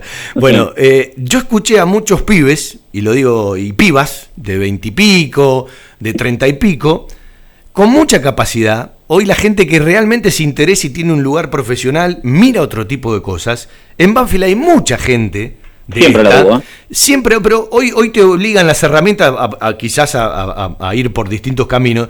Y yo escuchaba en la charla también mucha gente con distintas capacidades que ojalá de una u otra manera eh, puedan estar más ligados, más allá de que hoy hay mucho cargo profesional en la institución por esto de la dinámica de la gestión. Y te pregunto, ¿cuál es el vínculo que tiene, por ejemplo, una agrupación que fue la segunda en votos en el último acto eleccionario con el oficialismo? Hay relaciones, se juntan, hablan, ¿cómo están entre ustedes? No, mira, lo que yo veo en general con el tema de, la- de, las, de las agrupaciones y que, que, a ver, más allá de que yo o, eh, quizás en algún momento hicimos, antes de las elecciones hicimos, bueno, reuniones y demás, eh, Mati Mariotto pues este, también un- uno de los de las caras visibles en su momento, además de Gabriel y demás. Eh, Pero hoy hoy, hoy- en Matu está trabajando en Chile, no puede estar en el Sí, día a sí, día sí, del no, no, no, no, por eso te digo, viste, es como que un poco eso se, se, se fue rompiendo con, con, con el tiempo, pero este, hay mucha gente que, que, que está en la agrupación, que sigue en el día a día, seguimos hablando, seguimos en contacto, pero sí, es como, es lo que yo te decía, es hacerse cargo de que también la participación es escasa en todos los ámbitos del club, eh, inclusive también de las agrupaciones eh, opositoras. Eh, incluyo, sí, y siempre lo digo, y siempre lo digo también en el ámbito interno de que por ahí la- de, lo- de las conversaciones que tenemos con los chicos de la agrupación o con la gente de, de otras agrupaciones en las que tengo también eh, contacto, porque a ver, tengo toda mi vida, viví en Banfield, soy hincha de Banfield desde siempre. El día a día te Y- lleva a otra cosa, pero entre ¿Me nosotros, entendés? pero eh, entre nosotros no nos escucha nadie. Eh, si yo comparo esto que vos me estás diciendo con la militancia que tuvo Eduardo con la cabeza No, no se firme de llegar a ser No, presidente, no se compara. hay un abismo cuando era opositor. ¿no? Cuando era opositor. No te digo que yo nosotros, yo te digo cuando en el año 2008-2009, que nosotros nos juntábamos, no sé si vos te acordás, en el hall de la vieja sede, porque a Eduardo no lo dejaban pasar de las escaleras de la sede, y yo era uno de los que se sentaba en la silla, eh, casi saliendo al, al, al parque de lo que es, es era el viejo buffet de la de la de la sede y iba, escuchaba, participaba, me metía eh, y nada y nada y hoy hay cosas que, que en ese momento se hablaban que, que no, no gustaban o, o no tenían que ser de cierta forma y se repiten, ¿me entendés? Cambiaron las formas, pero, pero bueno, tampoco hay lugares para es eso. como- es como vos decís, activamente eh, esa era, por ahí era una oposición que, que estaba presente en el día a día del club, ¿me entendés? Eh, que todos los días se hacía, por así decirte, hacía quilombo, entre comillas, pero, pero había presencialidad, eh, vos veías que, que, que se organizaban movidas, que se hacían reuniones, que esto, que lo otro, pero hoy es como que lo que yo veo como deficiente es que hay poca presencialidad, muy poca presencialidad y hay muy, muy poca participación, me incluyo también, por cuestiones generales de la vida y del día a día, que nada, después te llevan a decir, loco, yo la verdad me quejo, me parece que una cosa no va o, o, o iría mejor de otra forma, pero bueno, nada, también hay que hacer mea culpa de que muchas veces la participación no es lo activamente necesaria que tendría que ser para que la realidad del club cambie o que, por ejemplo, nos sentemos en una mesa y digamos, armemos una transición como siempre preponderamos como algo bueno de Lanús, que las transiciones sean ordenadas. Por ahí en esta última en esta última elección no, no fue así, qué sé yo, no sé, no sé, no conozco bien la interna del club, pero mayormente la historia de, de, de Lanús, por decir algo bueno comparativamente, fue que las transiciones fueron ordenadas, que se siguió un, un modelo de trabajo y un montón de otras cosas que bueno, que habría que copiar, qué sé yo, porque como copian a Banfield en un montón de cosas buenas, ¿por qué no podemos copiar modelos de gestión que fueron exitosos? Yo estoy preocupado porque no sé si tengo un sexto sentido. Matías me mandó un mensaje, yo ni hablé con él.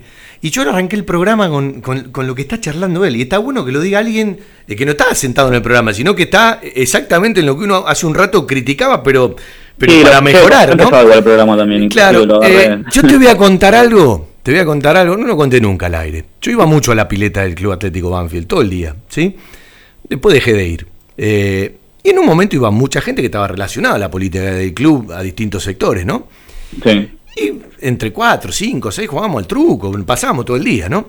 Sí, discutían, y discutían todo de política. Entonces yo los cargaba, ¿viste? Porque como a mí no me interesa un cargo en una conducción, me lo han ofrecido muchísimo. Entonces un día estaba tomando cerveza o mate y yo les cebaba, estaban jugando, ¿no? Y les digo, ¿saben que me tienen todos los huevos inflados? En vez de discutir, ¿por qué no se juntan entre todos Ah. y se reparten el club 30 años? ¿Sí? Exacto. Y arman un proyecto grande. ¿Sí? Porque en, en la lo que han hecho, de una u otra manera, es, deben tener diferencia, deben pelearse, deben Obvio. tener miles de quilombos, pero se juntaron un montón. En Banfield parece imposible esto. En Banfield parece Pero- imposible porque da la sensación de que hay otros temas más. Ahora, yo les decía, algunos ya no están en vida, eh, otros se alejaron, pero yo les decía, ¿por qué no se juntan entre todos? Se reparten los cargos durante... Lo que pasa que también, hace 15 años atrás, un año se vivía de una manera. Hoy parece que pasa todo más rápido. No sé No, si yo creo que parece que ayer vo- votamos ayer, ¿viste? Y ya. Hoy pasa todo más rápido. Es todo muy inmediato, muy efímero. Sí, es más, es más de, la, de la cotidianidad. Y hablar algo de acá dos años eh, parece una eternidad. Sí, sí, porque también es la, la, la cantidad de información que hoy tenés, que antes no era así, hace que también te consuma el día a día y es, es normal. Eso Pero creo la info de hoy no sirve la semana que viene, parece vieja. Sí, sí, sí, por eso te digo, es como que te, te devora. El Pero- sistema nos o- hace que nos devore. Nos llevaron a un sistema que nos devora. Pero bueno, más allá, para ir redondeándote, más allá de eso, también creo que, que es importante lo que vos decís, y hay mucha gente que tiene que terminar de entender dentro del club que hablan de la política como, como una mala palabra, y si Banfield no tuviera la política dentro del club como históricamente la tuvo y un montón de gente... Estamos jugando eh, el argentino A. Estás jugando en el argentino A y si si- siendo, siendo bueno, vamos a ser sinceros, porque a, a ver, eh, 2 más 2, 4. La liga- la- en el la- 2000 la- en el la- 2000 la liga de lobos el equipo- estamos jugando, el- claro. En 2014 el equipo que arma Banfield, eh, no sé la interna que, que hubo, pero vos fíjate los sponsors de la camiseta, fíjate los jugadores que vinieron y bueno, no vinieron porque sos Banfield. Porque tenés los corredores verde y blanco y porque tu camiseta es naranja. Vamos a ser Y, sinceros. y el campo de Y bueno, deporte y la tribuna entonces, alta eh, de, no sé, de la no Valentín Suárez y el campeonato del sé qué pretende la- 2009. Exactamente. No sé qué pretende la gente con 2.500 pesos de cuota social. A ver. y con 18.000 socios siendo generoso en el caso de que lo sean. Eh, Yo creo que hay muchas protestas que viven de una irrealidad que a mí me parece asombrosa. Yo pienso lo mismo, pero bueno, ¿viste? es como que volvemos a la misma frase. eh, Porque discutir un como- populismo de, un- de, de algo que no tiene sustento, porque si hoy vos te quejás de un aumento de cuota, no tiene sustento. Es No. un regalo la cuota de Banfield. Eh, No, a ver, para el que no sabe, que tiene pocos años, siempre la entrada general eran dos cuotas sociales. Sí. Sacá dos cuotas sociales hoy, ¿cuánto sería la entrada? No, no, no. Bueno, eh, no sé ni cuánto está la, mira- la- toda la vida pagué la, la, cuota de socio, no, no sé ni cuánto está una entrada. Esto hoy. es como en un momento cuando sacaron, bueno, como hay distintas clases de vitalicios, están los vitalicios que tienen trabajo, están en actividad, están los pensionados, están los jubilados, Mm. están los ancianos, vamos a mover a ver si el vitalicio quiere colaborar. Todos dicen, sí, vamos a col-". ¿Sabe cuánto colaboraron? No, no, no. ¿Sabés cuánto colaboraron? Entonces, es tan fácil pedir, ahora hacer y dar y construir lleva mucho más tiempo. No, y lo que lleva tiempo a veces a veces no, no es ami- no es amigo de eh, eh, amigo de realizarse, ¿viste? Entonces, bueno, nada, como todo. Matías, un placer. Eh, te di mucho tiempo porque me parecen inteligentes estas charlas, son las que me encantan a mí, ¿no? Sí, sí, Eh, sí, es más, me parece, me parece más importante que charlar con un jugador. Mira, con eso te digo todo. Bueno, un abrazo grande, Fabián, que sigas bien. Gracias. Con vos. Y el recuerdo del viejo. Igualmente, un abrazo. 13.30, así da gusto, ¿no? Una charla con un oyente. La mejor cobertura al mejor precio. Liderar. Compañía General de Seguros Sociedad Anónima. Liderar. Agente oficial Banfield y Lomas. Sin intermediarios. Avenida Alcina 1402. Esquina Pintos. Lomas de Zamora. Liderar. Agencia oficial Banfield y Lomas. 4244 4611. Nosotros cuidamos todo lo que a vos te interesa. Liderar Banfield arroba gmail.com. ¿Y puedo ponerle un... Una empresa argentina que cree en el potencial de los niños y la importancia de crecer en un entorno que los ayude. My Toys, el regalo de tus sueños. Acevedo 147, Hipólito Irigoyen 8525 e Hipólito Irigoyen 8481 en Lomas de Zamora. Jugueterías My Toys. Productos de calidad, buenos precios y las marcas líderes. www.jugueteriasmytoys.com.ar El centro que se viene de Álvarez, pelota al área. Y cabeza Yolanda, pero por rebote. ¡Gol! ¡Palacios!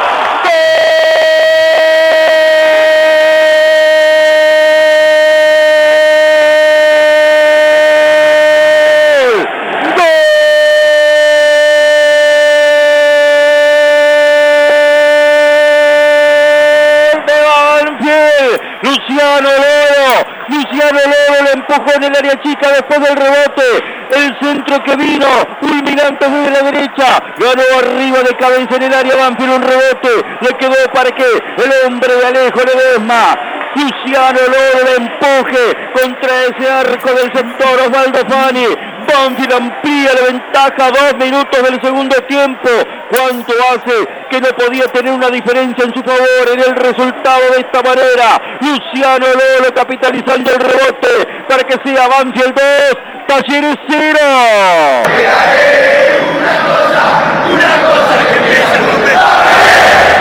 Arrancó para definir y lo tiró todo contra el arco rival. Ahora fue la fuerza aérea. No entró con el cabezazo. Lolo de rebotero para empujarla al gol contra la Fani. Tempranito en el segundo tiempo. Banfield convierte el segundo y lo empieza a definir.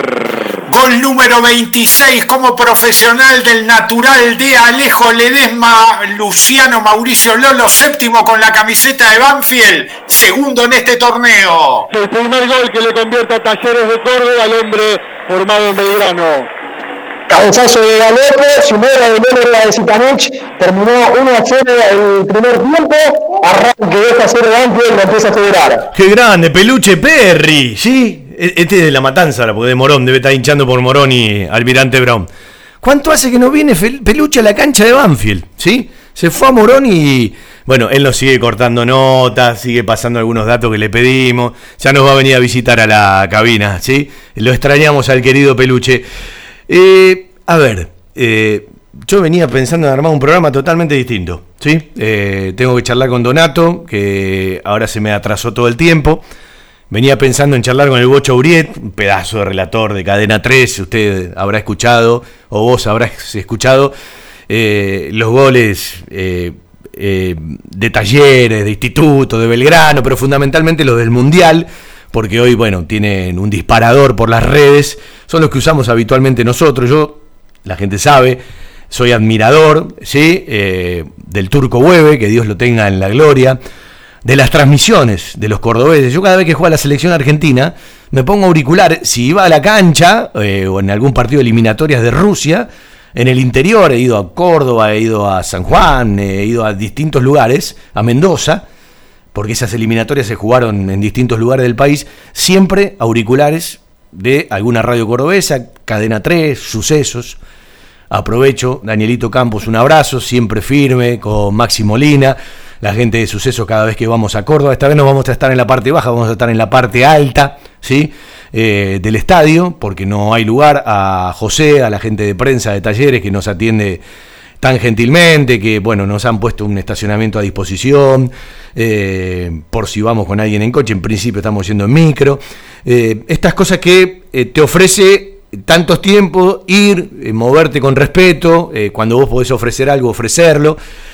Y queríamos charlar con el Bocho Uriel, vamos a ver si podemos tenerlo a él, con Hugo Donato hay tiempo, eh, para permitirnos una charla de radio. Eh, uno es un animal de radio, se considera un hombre de radio, uno ama la radio. Hace poco me mudé, todavía no me pusieron el cable porque con Telecentro eh, tenés más problemas que la economía argentina. y en el edificio donde me mudé está todo cableado internamente con Telecentro y una cosa terrible para que vengan a cambiar un transformador central. Y me acostumbré todos estos días a escuchar más radio de lo que uno escuchaba, porque uno habitualmente pone la tele, a veces más que mirarla te hace compañía cuando estás en casa, ¿no? Y escuché mucho más la radio pasé por un montón de radios y programas, tanto en FM como en AM, que hace un montón de tiempo que uno no escuchaba. Y es cierto que hay una aplicación, y es cierto que hay un canal de YouTube, y es cierto que hay montones de redes, pero el micrófono que hace emitir ese sonido para que salga por una aplicación, para que pueda salir por un canal de YouTube, sigue siendo mágico. Y uno como siempre dice, esto que nosotros tenemos por delante no es una lata de sardina, le tenemos que ofrecer respeto porque llega mucha gente. Y la gente puede compartir o no una opinión, pero vos nunca tenés que dejar de respetarla, aunque a veces dan ganas de pelearse, ¿no? Pero esto tiene que ver con la vida misma, con la pasión, con hacer las cosas con el corazón. Eh, y sentirla, porque el día que no los sienta y bueno, evidentemente tenemos que dejarle el lugar a otros. Y en esta charla de hace un ratito con Matías, un hincha de Banfield más, tengo un disparador de muchísima gente que hace tiempo que no escribía, que me dice, che, qué bueno escuchar este tipo de cosas. No se escuchan hoy por hoy. Y no se escuchan. ¿Estamos de acuerdo? A mí me encantan este tipo de charlas. ¿Sí? Eh, al fin aparece a fin aparecen los jóvenes al aire. Están invitados siempre, ¿no? Eh, y no previo a un acto electoral si vas a una lista. No, no. Habla, contá, decí lo que te pasa, ¿sí? Explicale cosas a los más grandes. Eh, otra cosa más, otra cosa más. Ahí nos contestó el Bocha Uriet, ¿sí? Eh, dale hermano, así que en un ratito te paso el número y lo tenemos en la parte final. Eh, es necesario que hablen más o que se hagan escuchar. Con respeto, todo se puede decir. Yo no comparto la violencia, no comparto las pelotudeces, no comparto el libertinaje de opinión en las redes. Me parece que no nutre, eh, me parece que te resta, me parece que no suma, no multiplica, sino que divide, resta. Eh, y uno cada vez está eh, más lejos. Fernando, que es un tipo que nos escucha siempre, un docente que uno aprecia, eh, y admira por el trabajo que hace, aunque no se lo diga seguido, eh, eh, él me habla del programa, pero yo admiro lo que hace él, ¿sí? lo que dijo el oyente Matías es la realidad, la actual comisión se quejaba de Portel y el formato de hoy es el mismo, no, los formatos cambiaron muchísimo, Fer. lo que pasa es que vos, no hay peor cosa en la vida que te pase lo que criticaste, ¿sí? por ese camino estamos de acuerdo.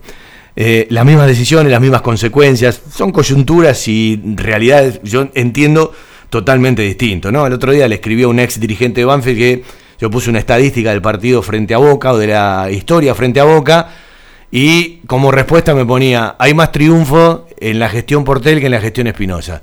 Déjenme de romper los huevos, con todo respeto, lo digo por Carlos y por Eduardo. Déjenme de romper los huevos con Portel y Espinosa, que Banfield es mucho más grande que Carlos Portel y que Eduardo Espinosa. Se lo pido por favor, porque si no, eh, vamos por el, el lado del país, ¿sí? O es uno o es otro. O una vereda o la otra. Déjenme de romper los huevos. Vamos a hablar de Banfield que es mucho más importante.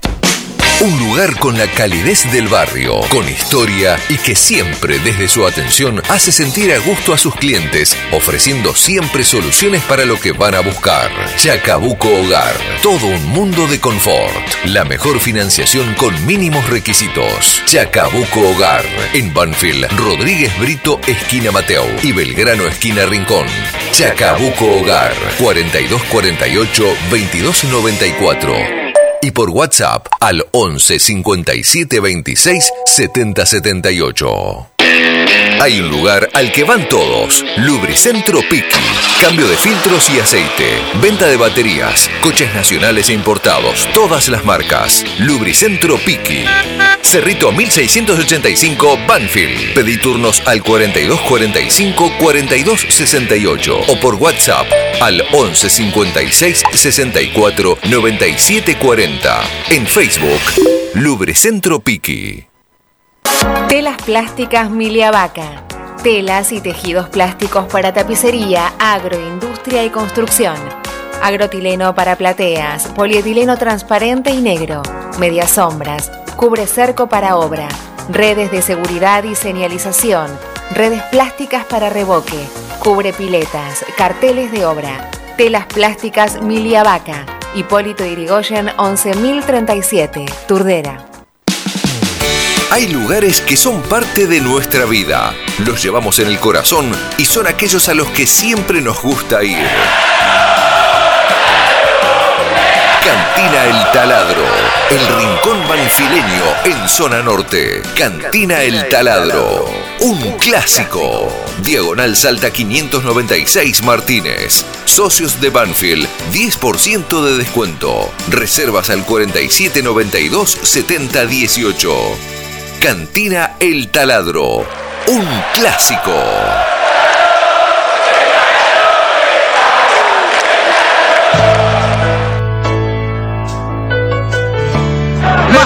de su vida. Si lo hace Montiel es campeón del mundo Argentina. Si lo hace Montiel es campeón del mundo Argentina. Si lo hace Montiel es campeón del mundo Argentina. Si lo hace Gonzalo es campeón del mundo Argentina. Si lo hace Montiel es campeón del mundo Argentina. Toma distancia, lo mira. Va Montiel, va Montiel. Prepara, punta, fuego.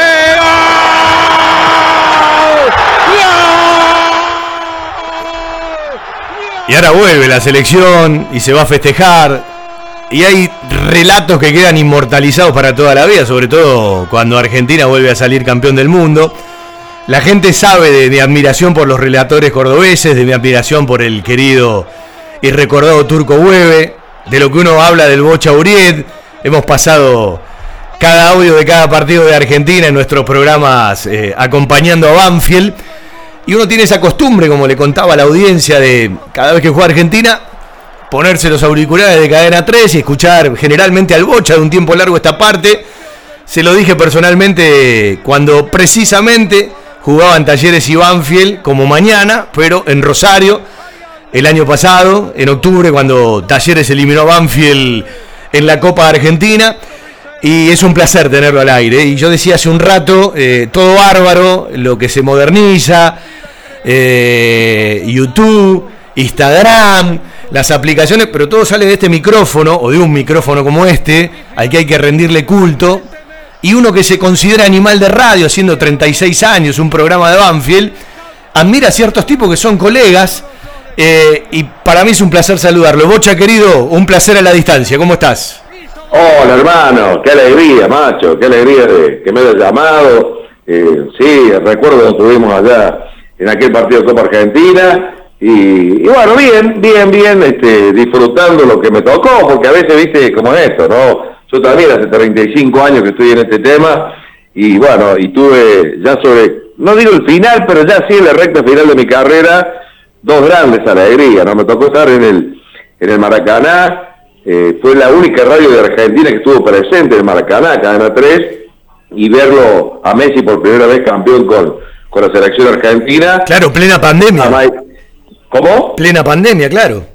Claro, en plena pandemia, yo estaba con una sola vacuna, eh, Brasil era un hervidero de COVID, eh, era, era bravo, varios compañeros no quisieron ir, y bueno, pero totalmente justificado, no se animaron, estaba muy brava, y fue un viaje terrible de 24 horas a Río de Janeiro, un gran pedazo en auto, después ómnibus, después avión, después otro avión, y bueno, finalmente llegamos a Río de Janeiro y pudimos transmitir y verlo a, Messi por primera vez campeón, y ahí nomás, ahí nomás, eh, viene Qatar y, y, y semejante alegría, así que que Dios me ha regalado, Fabián querido, sobre el final, eh, seguramente una de las grandes más, de las alegrías más grandes que he tenido en, en esto de la narración, ¿no? Sí, eh, hoy con el diario del lunes, no por el Mundial, digo por la Copa América, por eh, plena pandemia y los riesgos, ¿quién te quita lo bailado, no? Además, además éramos boletas, eh, éramos boletas, Fabián, era, era la verdad, fuimos, fuimos porque somos, somos de, de, de mucha fe, gente de mucha fe, pero yo me acuerdo ese día que llegamos a Río de Janeiro, primero, no sabía si nos, iban a, si nos iban a acreditar, porque viste que nunca te acreditan el mismo día del partido. Este, bueno, íbamos con todos los riesgos, habido y por haber. Y cuando yo siempre anoto los jugadores de la, de, de, del partido que me toca, la noche anterior. Nosotros llegamos a la, ponerle a las 7 de la tarde y el partido era el otro día a, la, a las 7 de la tarde. Y bueno, este, me puse a anotar los jugadores y cuando anotaba la selección de Brasil, yo me decía, no tenemos chance, no, había, no había posibilidad. ¿Cómo ha cambiado todo en tan poco tiempo, no? Para bien, gracias a Dios, ¿no? Qué increíble, qué increíble. Y bueno, y, y, y encima que veníamos mufados con, con tantas derrotas en finales, ¿viste? Eh, estaba el pronóstico muy en contra. Y terminamos siendo campeones de América, y Messi levantó su copa por primera vez, Y después vendría esto otro que empezó con derrota, eh, con Arabia Saudita, nosotros en, eh, eh, fuimos 12 de cadena 3 a, a Boca y, estábamos en dos departamentos y, nos juntábamos a comer y eso decíamos, puede hacer que aunque sea pasemos de la fase de grupo, que no sea tan fracaso, ¿viste? Y, y después que pasamos la, la fase de grupo decíamos, yo con un cuarto de final ya estoy hecho, yo con, no, yo con una semifinal, no, yo con un octavo, y terminamos siendo campeones del mundo, ¿viste? Una cosa este, que sinceramente ni siquiera lo soñamos en ese momento, más allá que después que partido tras partido que empezó a darse, veíamos el funcionamiento de la selección, veíamos en el nivel que estaba Messi y, empezamos a soñar de que podía ser, pero eh, al principio sinceramente no teníamos mucha fe. Y se terminó registrando eh, la mayor expresión popular, porque además hay mucha más gente viviendo en el país, hay un arraigo a esta selección, mucha más gente comparada con la gente que vivía en Argentina en el 78 y en el 86. Eh, algún día vamos a charlar un rato largo de, lo que significaron esos relatos y de lo que habitualmente te dice un oyente, pero esto se multiplica, porque hoy por las redes estos relatos llegan a lugares que en otros momentos eran impensados. Pero hoy te convoco para hablar un poco del fútbol cordobés de Talleres. El otro día venía de Córdoba, precisamente cuando jugó Banfield frente a River, hace poquito, un par de semanas atrás, y venía escuchando la radio, uno que es animal de radio, con un amigo, con eh, Bruno Tondini, que le mando un abrazo, y estaban entrevistando al Zapito Colioni, que bueno, conoce bastante de Talleres, hincha de Talleres, y dijo una frase que me quedó. Talleres con lo que ha incorporado, Talleres con los relevos, y en cierta continuidad hoy Talleres es de la clase media alta del fútbol argentino. Y digo que para mañana es un banco de prueba importante, si da una media normal de rendimiento. Y yo le contaba hace un rato a la gente eh, que a veces no entiende lo que se juega en un partido de fútbol. Uno defiende el folclore, la pasión, el corazón, el sentimiento. Pero para jugar mañana han movido un montón de cosas. Hoy toca Sabina en el Kempes. Mañana no sé si vamos a ir a relatar un partido, los jugadores a jugar o vamos a cantar un ratito en el escenario. Y al mismo tiempo, digo, Talleres le paga un charter a Banfi para que el partido se pueda jugar mañana, ¿no? Eh, digo, lo que mueve un partido de fútbol en cuanto a los intereses, lo que son tres puntos hoy en el fútbol argentino. Tal cual, tal cual. Lo que pasa es que, se, que apuesta fuerte Talleres eh, en, el armado del plantel de este año, apostó muy fuerte. Se nota. Entonces, no jugar mañana significaba que cuatro de sus futbolistas más importantes no iban a estar. Y, son convocados a la selección, Catalán, el paraguayo Sosa, eh, Alan Franco, eh, eh, bueno, y, no iban a estar, y, son jugadores muy importantes en Talleres, por eso Talleres pide adelantar al, domingo, y justo se encuentra con que este, Sabina, como bien decís vos, desde esta noche, y hay que desarmar un escenario muy, muy grande, pero bueno, finalmente se logró porque Banfield tuvo la predisposición, porque van a desarmar en parte el, escenario, cosa que los que están en la, en la en la platea alta de la Gasparini puedan ver, y los que están en la baja se vayan a la Artiga. La Artiga generalmente es una de las cabeceras que tiene el Kempe que eh, está libre siempre. Eh, eh, sería para los visitantes, ¿no? Y van a usar esa en lugar de la platea baja de la Gasparini. O sea que le encontraron la vuelta para que pueda jugar talleres con sus figuras. Este, y esto habla de, de el recondicionamiento patrimonial futbolístico que tiene Talleres. Eh, eh, ahí estaba leyendo que entre los jugadores que te acabo de mencionar, más otros pibes del sub-20 y otros que tiene prestados que son convocados a otras selecciones, tiene siete jugadores de selección.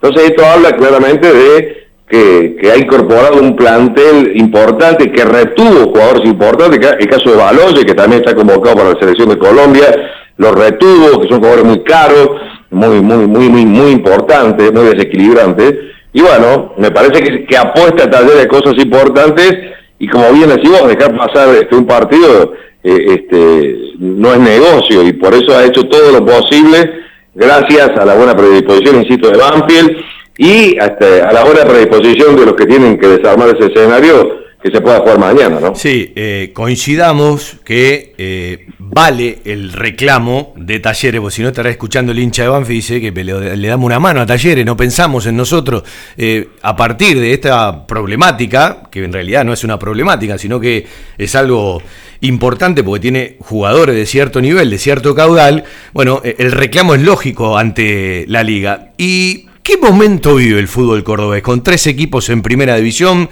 por primera vez en la historia, con Racing de Córdoba en la primera nacional. Digo, es algo buscado. eh, yo entiendo, y lo decía hace un rato, que muchos equipos del interior se están despertando. Eran monstruos dormidos y hoy con gestiones más profesionales en las que podamos estar o no de acuerdo en ciertas decisiones, eh, el caudal de recursos es aprovechado de otra manera y evidentemente hay equipos en las provincias que tienen caudales importantes. Terrible. Mira, lo, lo que está viviendo Córdoba es, es casi paradisíaco. Te lo, digo, te lo digo yo que los vi en el piso, en el piso, Fabián, ¿eh? Los vi gerenciado, a punto de perder la marca. Talleres estuvo hasta a punto de perder la marca Talleres. Eh, gerenciado por un juez eh, durante seis años en el Argentino A. Ascendió y al otro año volvió a descender al Argentino A. Eran épocas terribles, este, donde un juez de- determinaba si se podía incorporar en un jugador o no. Eh, a Belgrano le pasó exactamente lo mismo.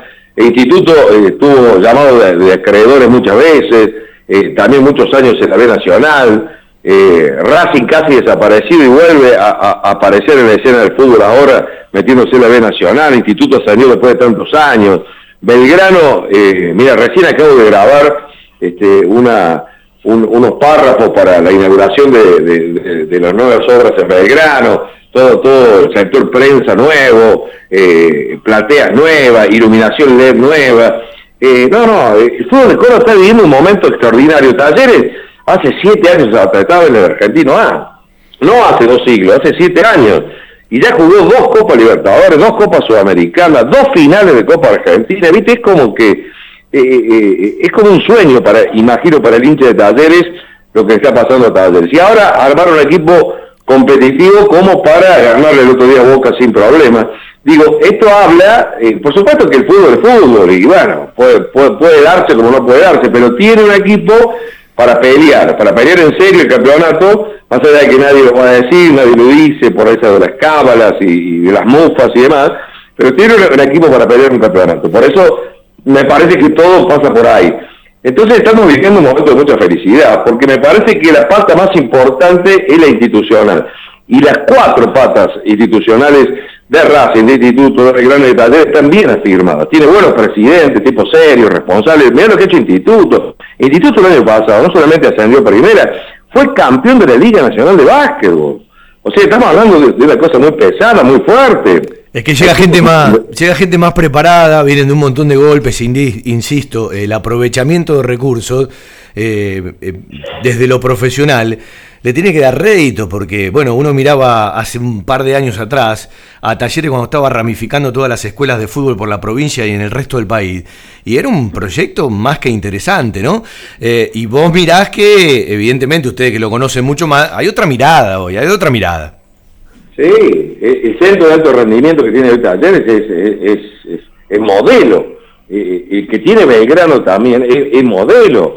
Muchas veces la selección argentina cuando vino a Córdoba han entrenado en esos lugares. O sea, estamos hablando de lugares de primer nivel.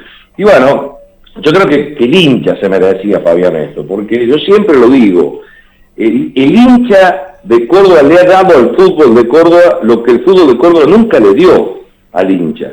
Y esto es real y esto es, es sincero. ¿eh? Eh, es más, eh, eh, Córdoba no tiene un equipo campeón de primera división.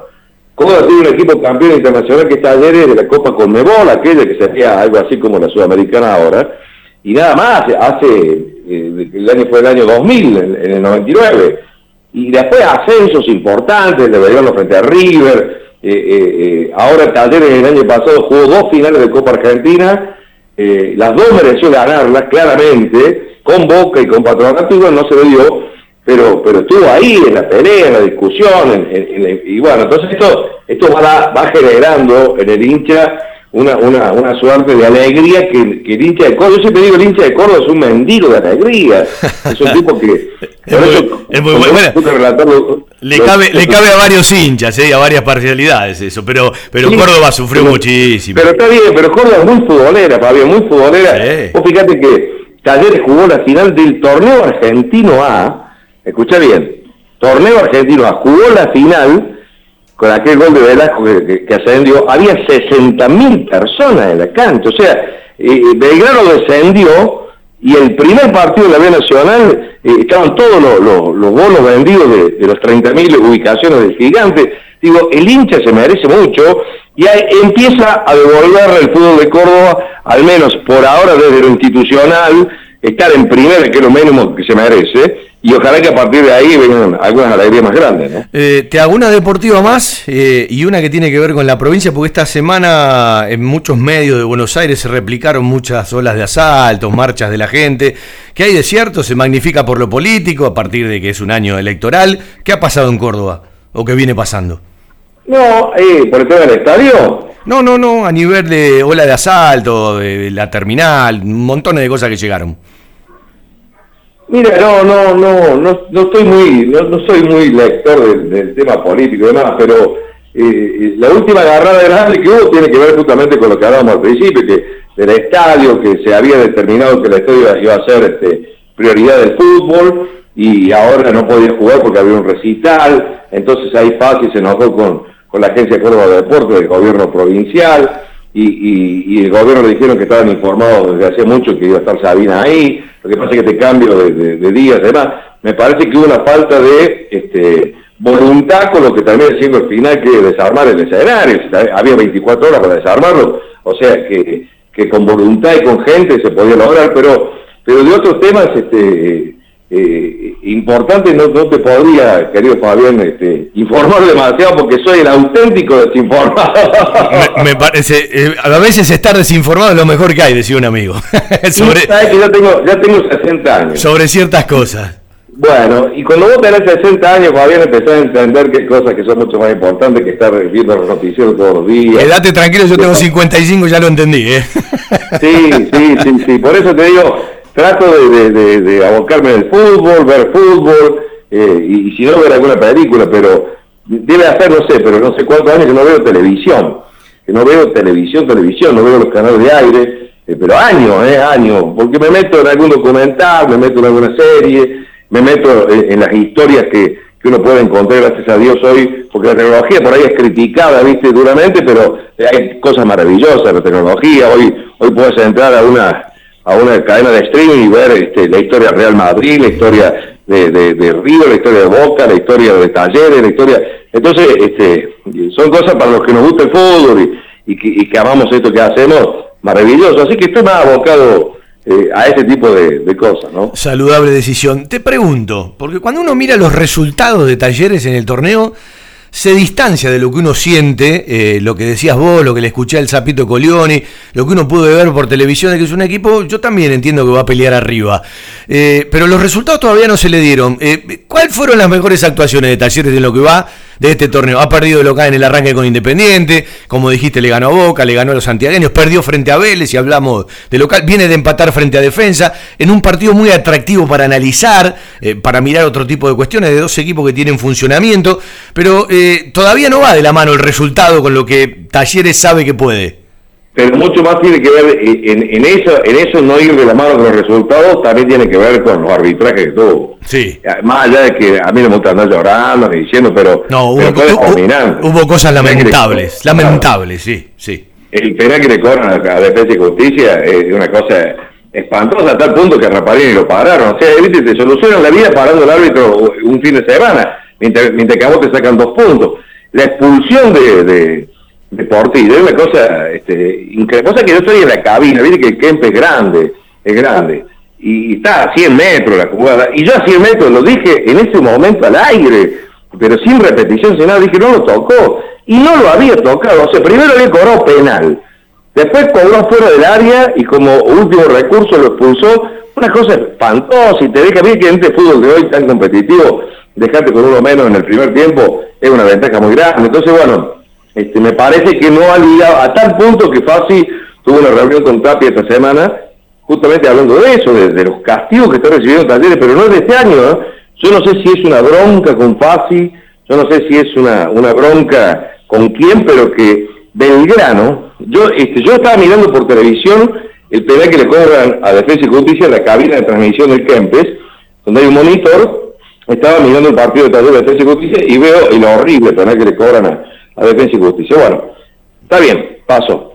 En ese partido que me toca a mí Belgrano, hay un penal de Canales con la mano, pero viste que ahora las manos en el área separada del cuerpo son penal con el VAR, sí o sí, y no se le cobrar. Y el VAR no lo llamó, y vimos la repetición 20 veces que le cambia el recorrido de la pelota con la mano separada del cuerpo, y bueno, entonces vos empezás a pensar que, que, que, no, no en brujas, pero sí eh, este, que incide sobre los resultados de los partidos. Y me parece que Talleres puntualmente ha sido perjudicado en los últimos dos partidos claramente a través del arbitraje. Ojalá que no se siga repitiendo. Quédate tranquilo que te está escuchando el hincha de Banfi y se mimetiza con algunas cosas que dijiste porque le ha pasado a Banfi en algunos partidos eh, con algunas decisiones arbitrales que uno no sabe para dónde va el criterio. Y... Pero vos sabés, pero vos te la fumas. Porque, eh, por ejemplo, el penal de defensa y justicia. A primera vista, es posible que te parezca penal. Entonces vos ahí te la a decir, cuando no había bar, ¿verdad? O decir, bueno, el árbitro tiene un segundo para resolver, es muy difícil, ¿viste? Entonces el tipo gira, el otro estaba con la pierna ahí y puede ser penal. Entonces el árbitro en, esa décima de segundo puede correr penal. Igual que la mano de Belgrano, puede el árbitro no haberla visto, claramente, está tapado, está cruzado, le corta la espalda, puede no haberla visto. Ahora, desde la existencia del VAR es lo que te incomoda más, porque vos decís, entonces, ¿para qué el VAR? Si, si no te llaman ni siquiera para que el árbitro vaya a revisar, entonces ahí es donde empezás a pensar que, puede existir algo raro, porque si no, no se entiende de otra manera. Esto me pasó a mí en la Copa Argentina, no, en la Copa América, en Brasil. ¿Vos te acordás aquel partido que perdemos con Brasil en Copa América de Brasil? Eh, que quedamos eliminados. Bueno, hay dos penales Argentina que lo que a mí más me indignaba no era que el árbitro no lo haya cobrado, sino que por lo menos no hubiera ido hasta, el, el, visor para ver el bar eh, y tomar su determinación. Bueno, esto pasó en los últimos partidos. Hasta la aparición del bar uno se comía. Y yo siempre fui un gran defensor de los árbitros, porque yo siempre decía, el árbitro tiene una décima de segundo para interpretar una jugada para cobrar. Ahora, desde la aparición del bar, puedo decir que está pasando, macho, está pasando algo raro acá, ¿no? Eh, Bocha, eh, muchísimas gracias, estoy en el cierre del programa. Eh, mi admiración como oyente y como colega, y te lo digo de corazón, es un placer escuchar los relatos, la pasión, y más allá de que uno no sea cordobés, cuando escucha los relatos de los equipos cordobeses y ni hablar cuando juega la selección nacional. Un fuerte abrazo y gracias por el tiempo de verdad. Bueno, hermano querido, gracias por llamar, te mando un abrazo, ojalá que nos veamos mañana, así te doy un abrazo personalmente y bueno, este, a seguir metiendo el método que amamos tanto. Vos hace 35, yo hace 35, le venimos metiendo remo y seguiremos hasta que hasta que la muerte nos separe. Te mando un abrazo grande, hermano. Mañana paso a darte un abrazo. Un abrazo, Bocha.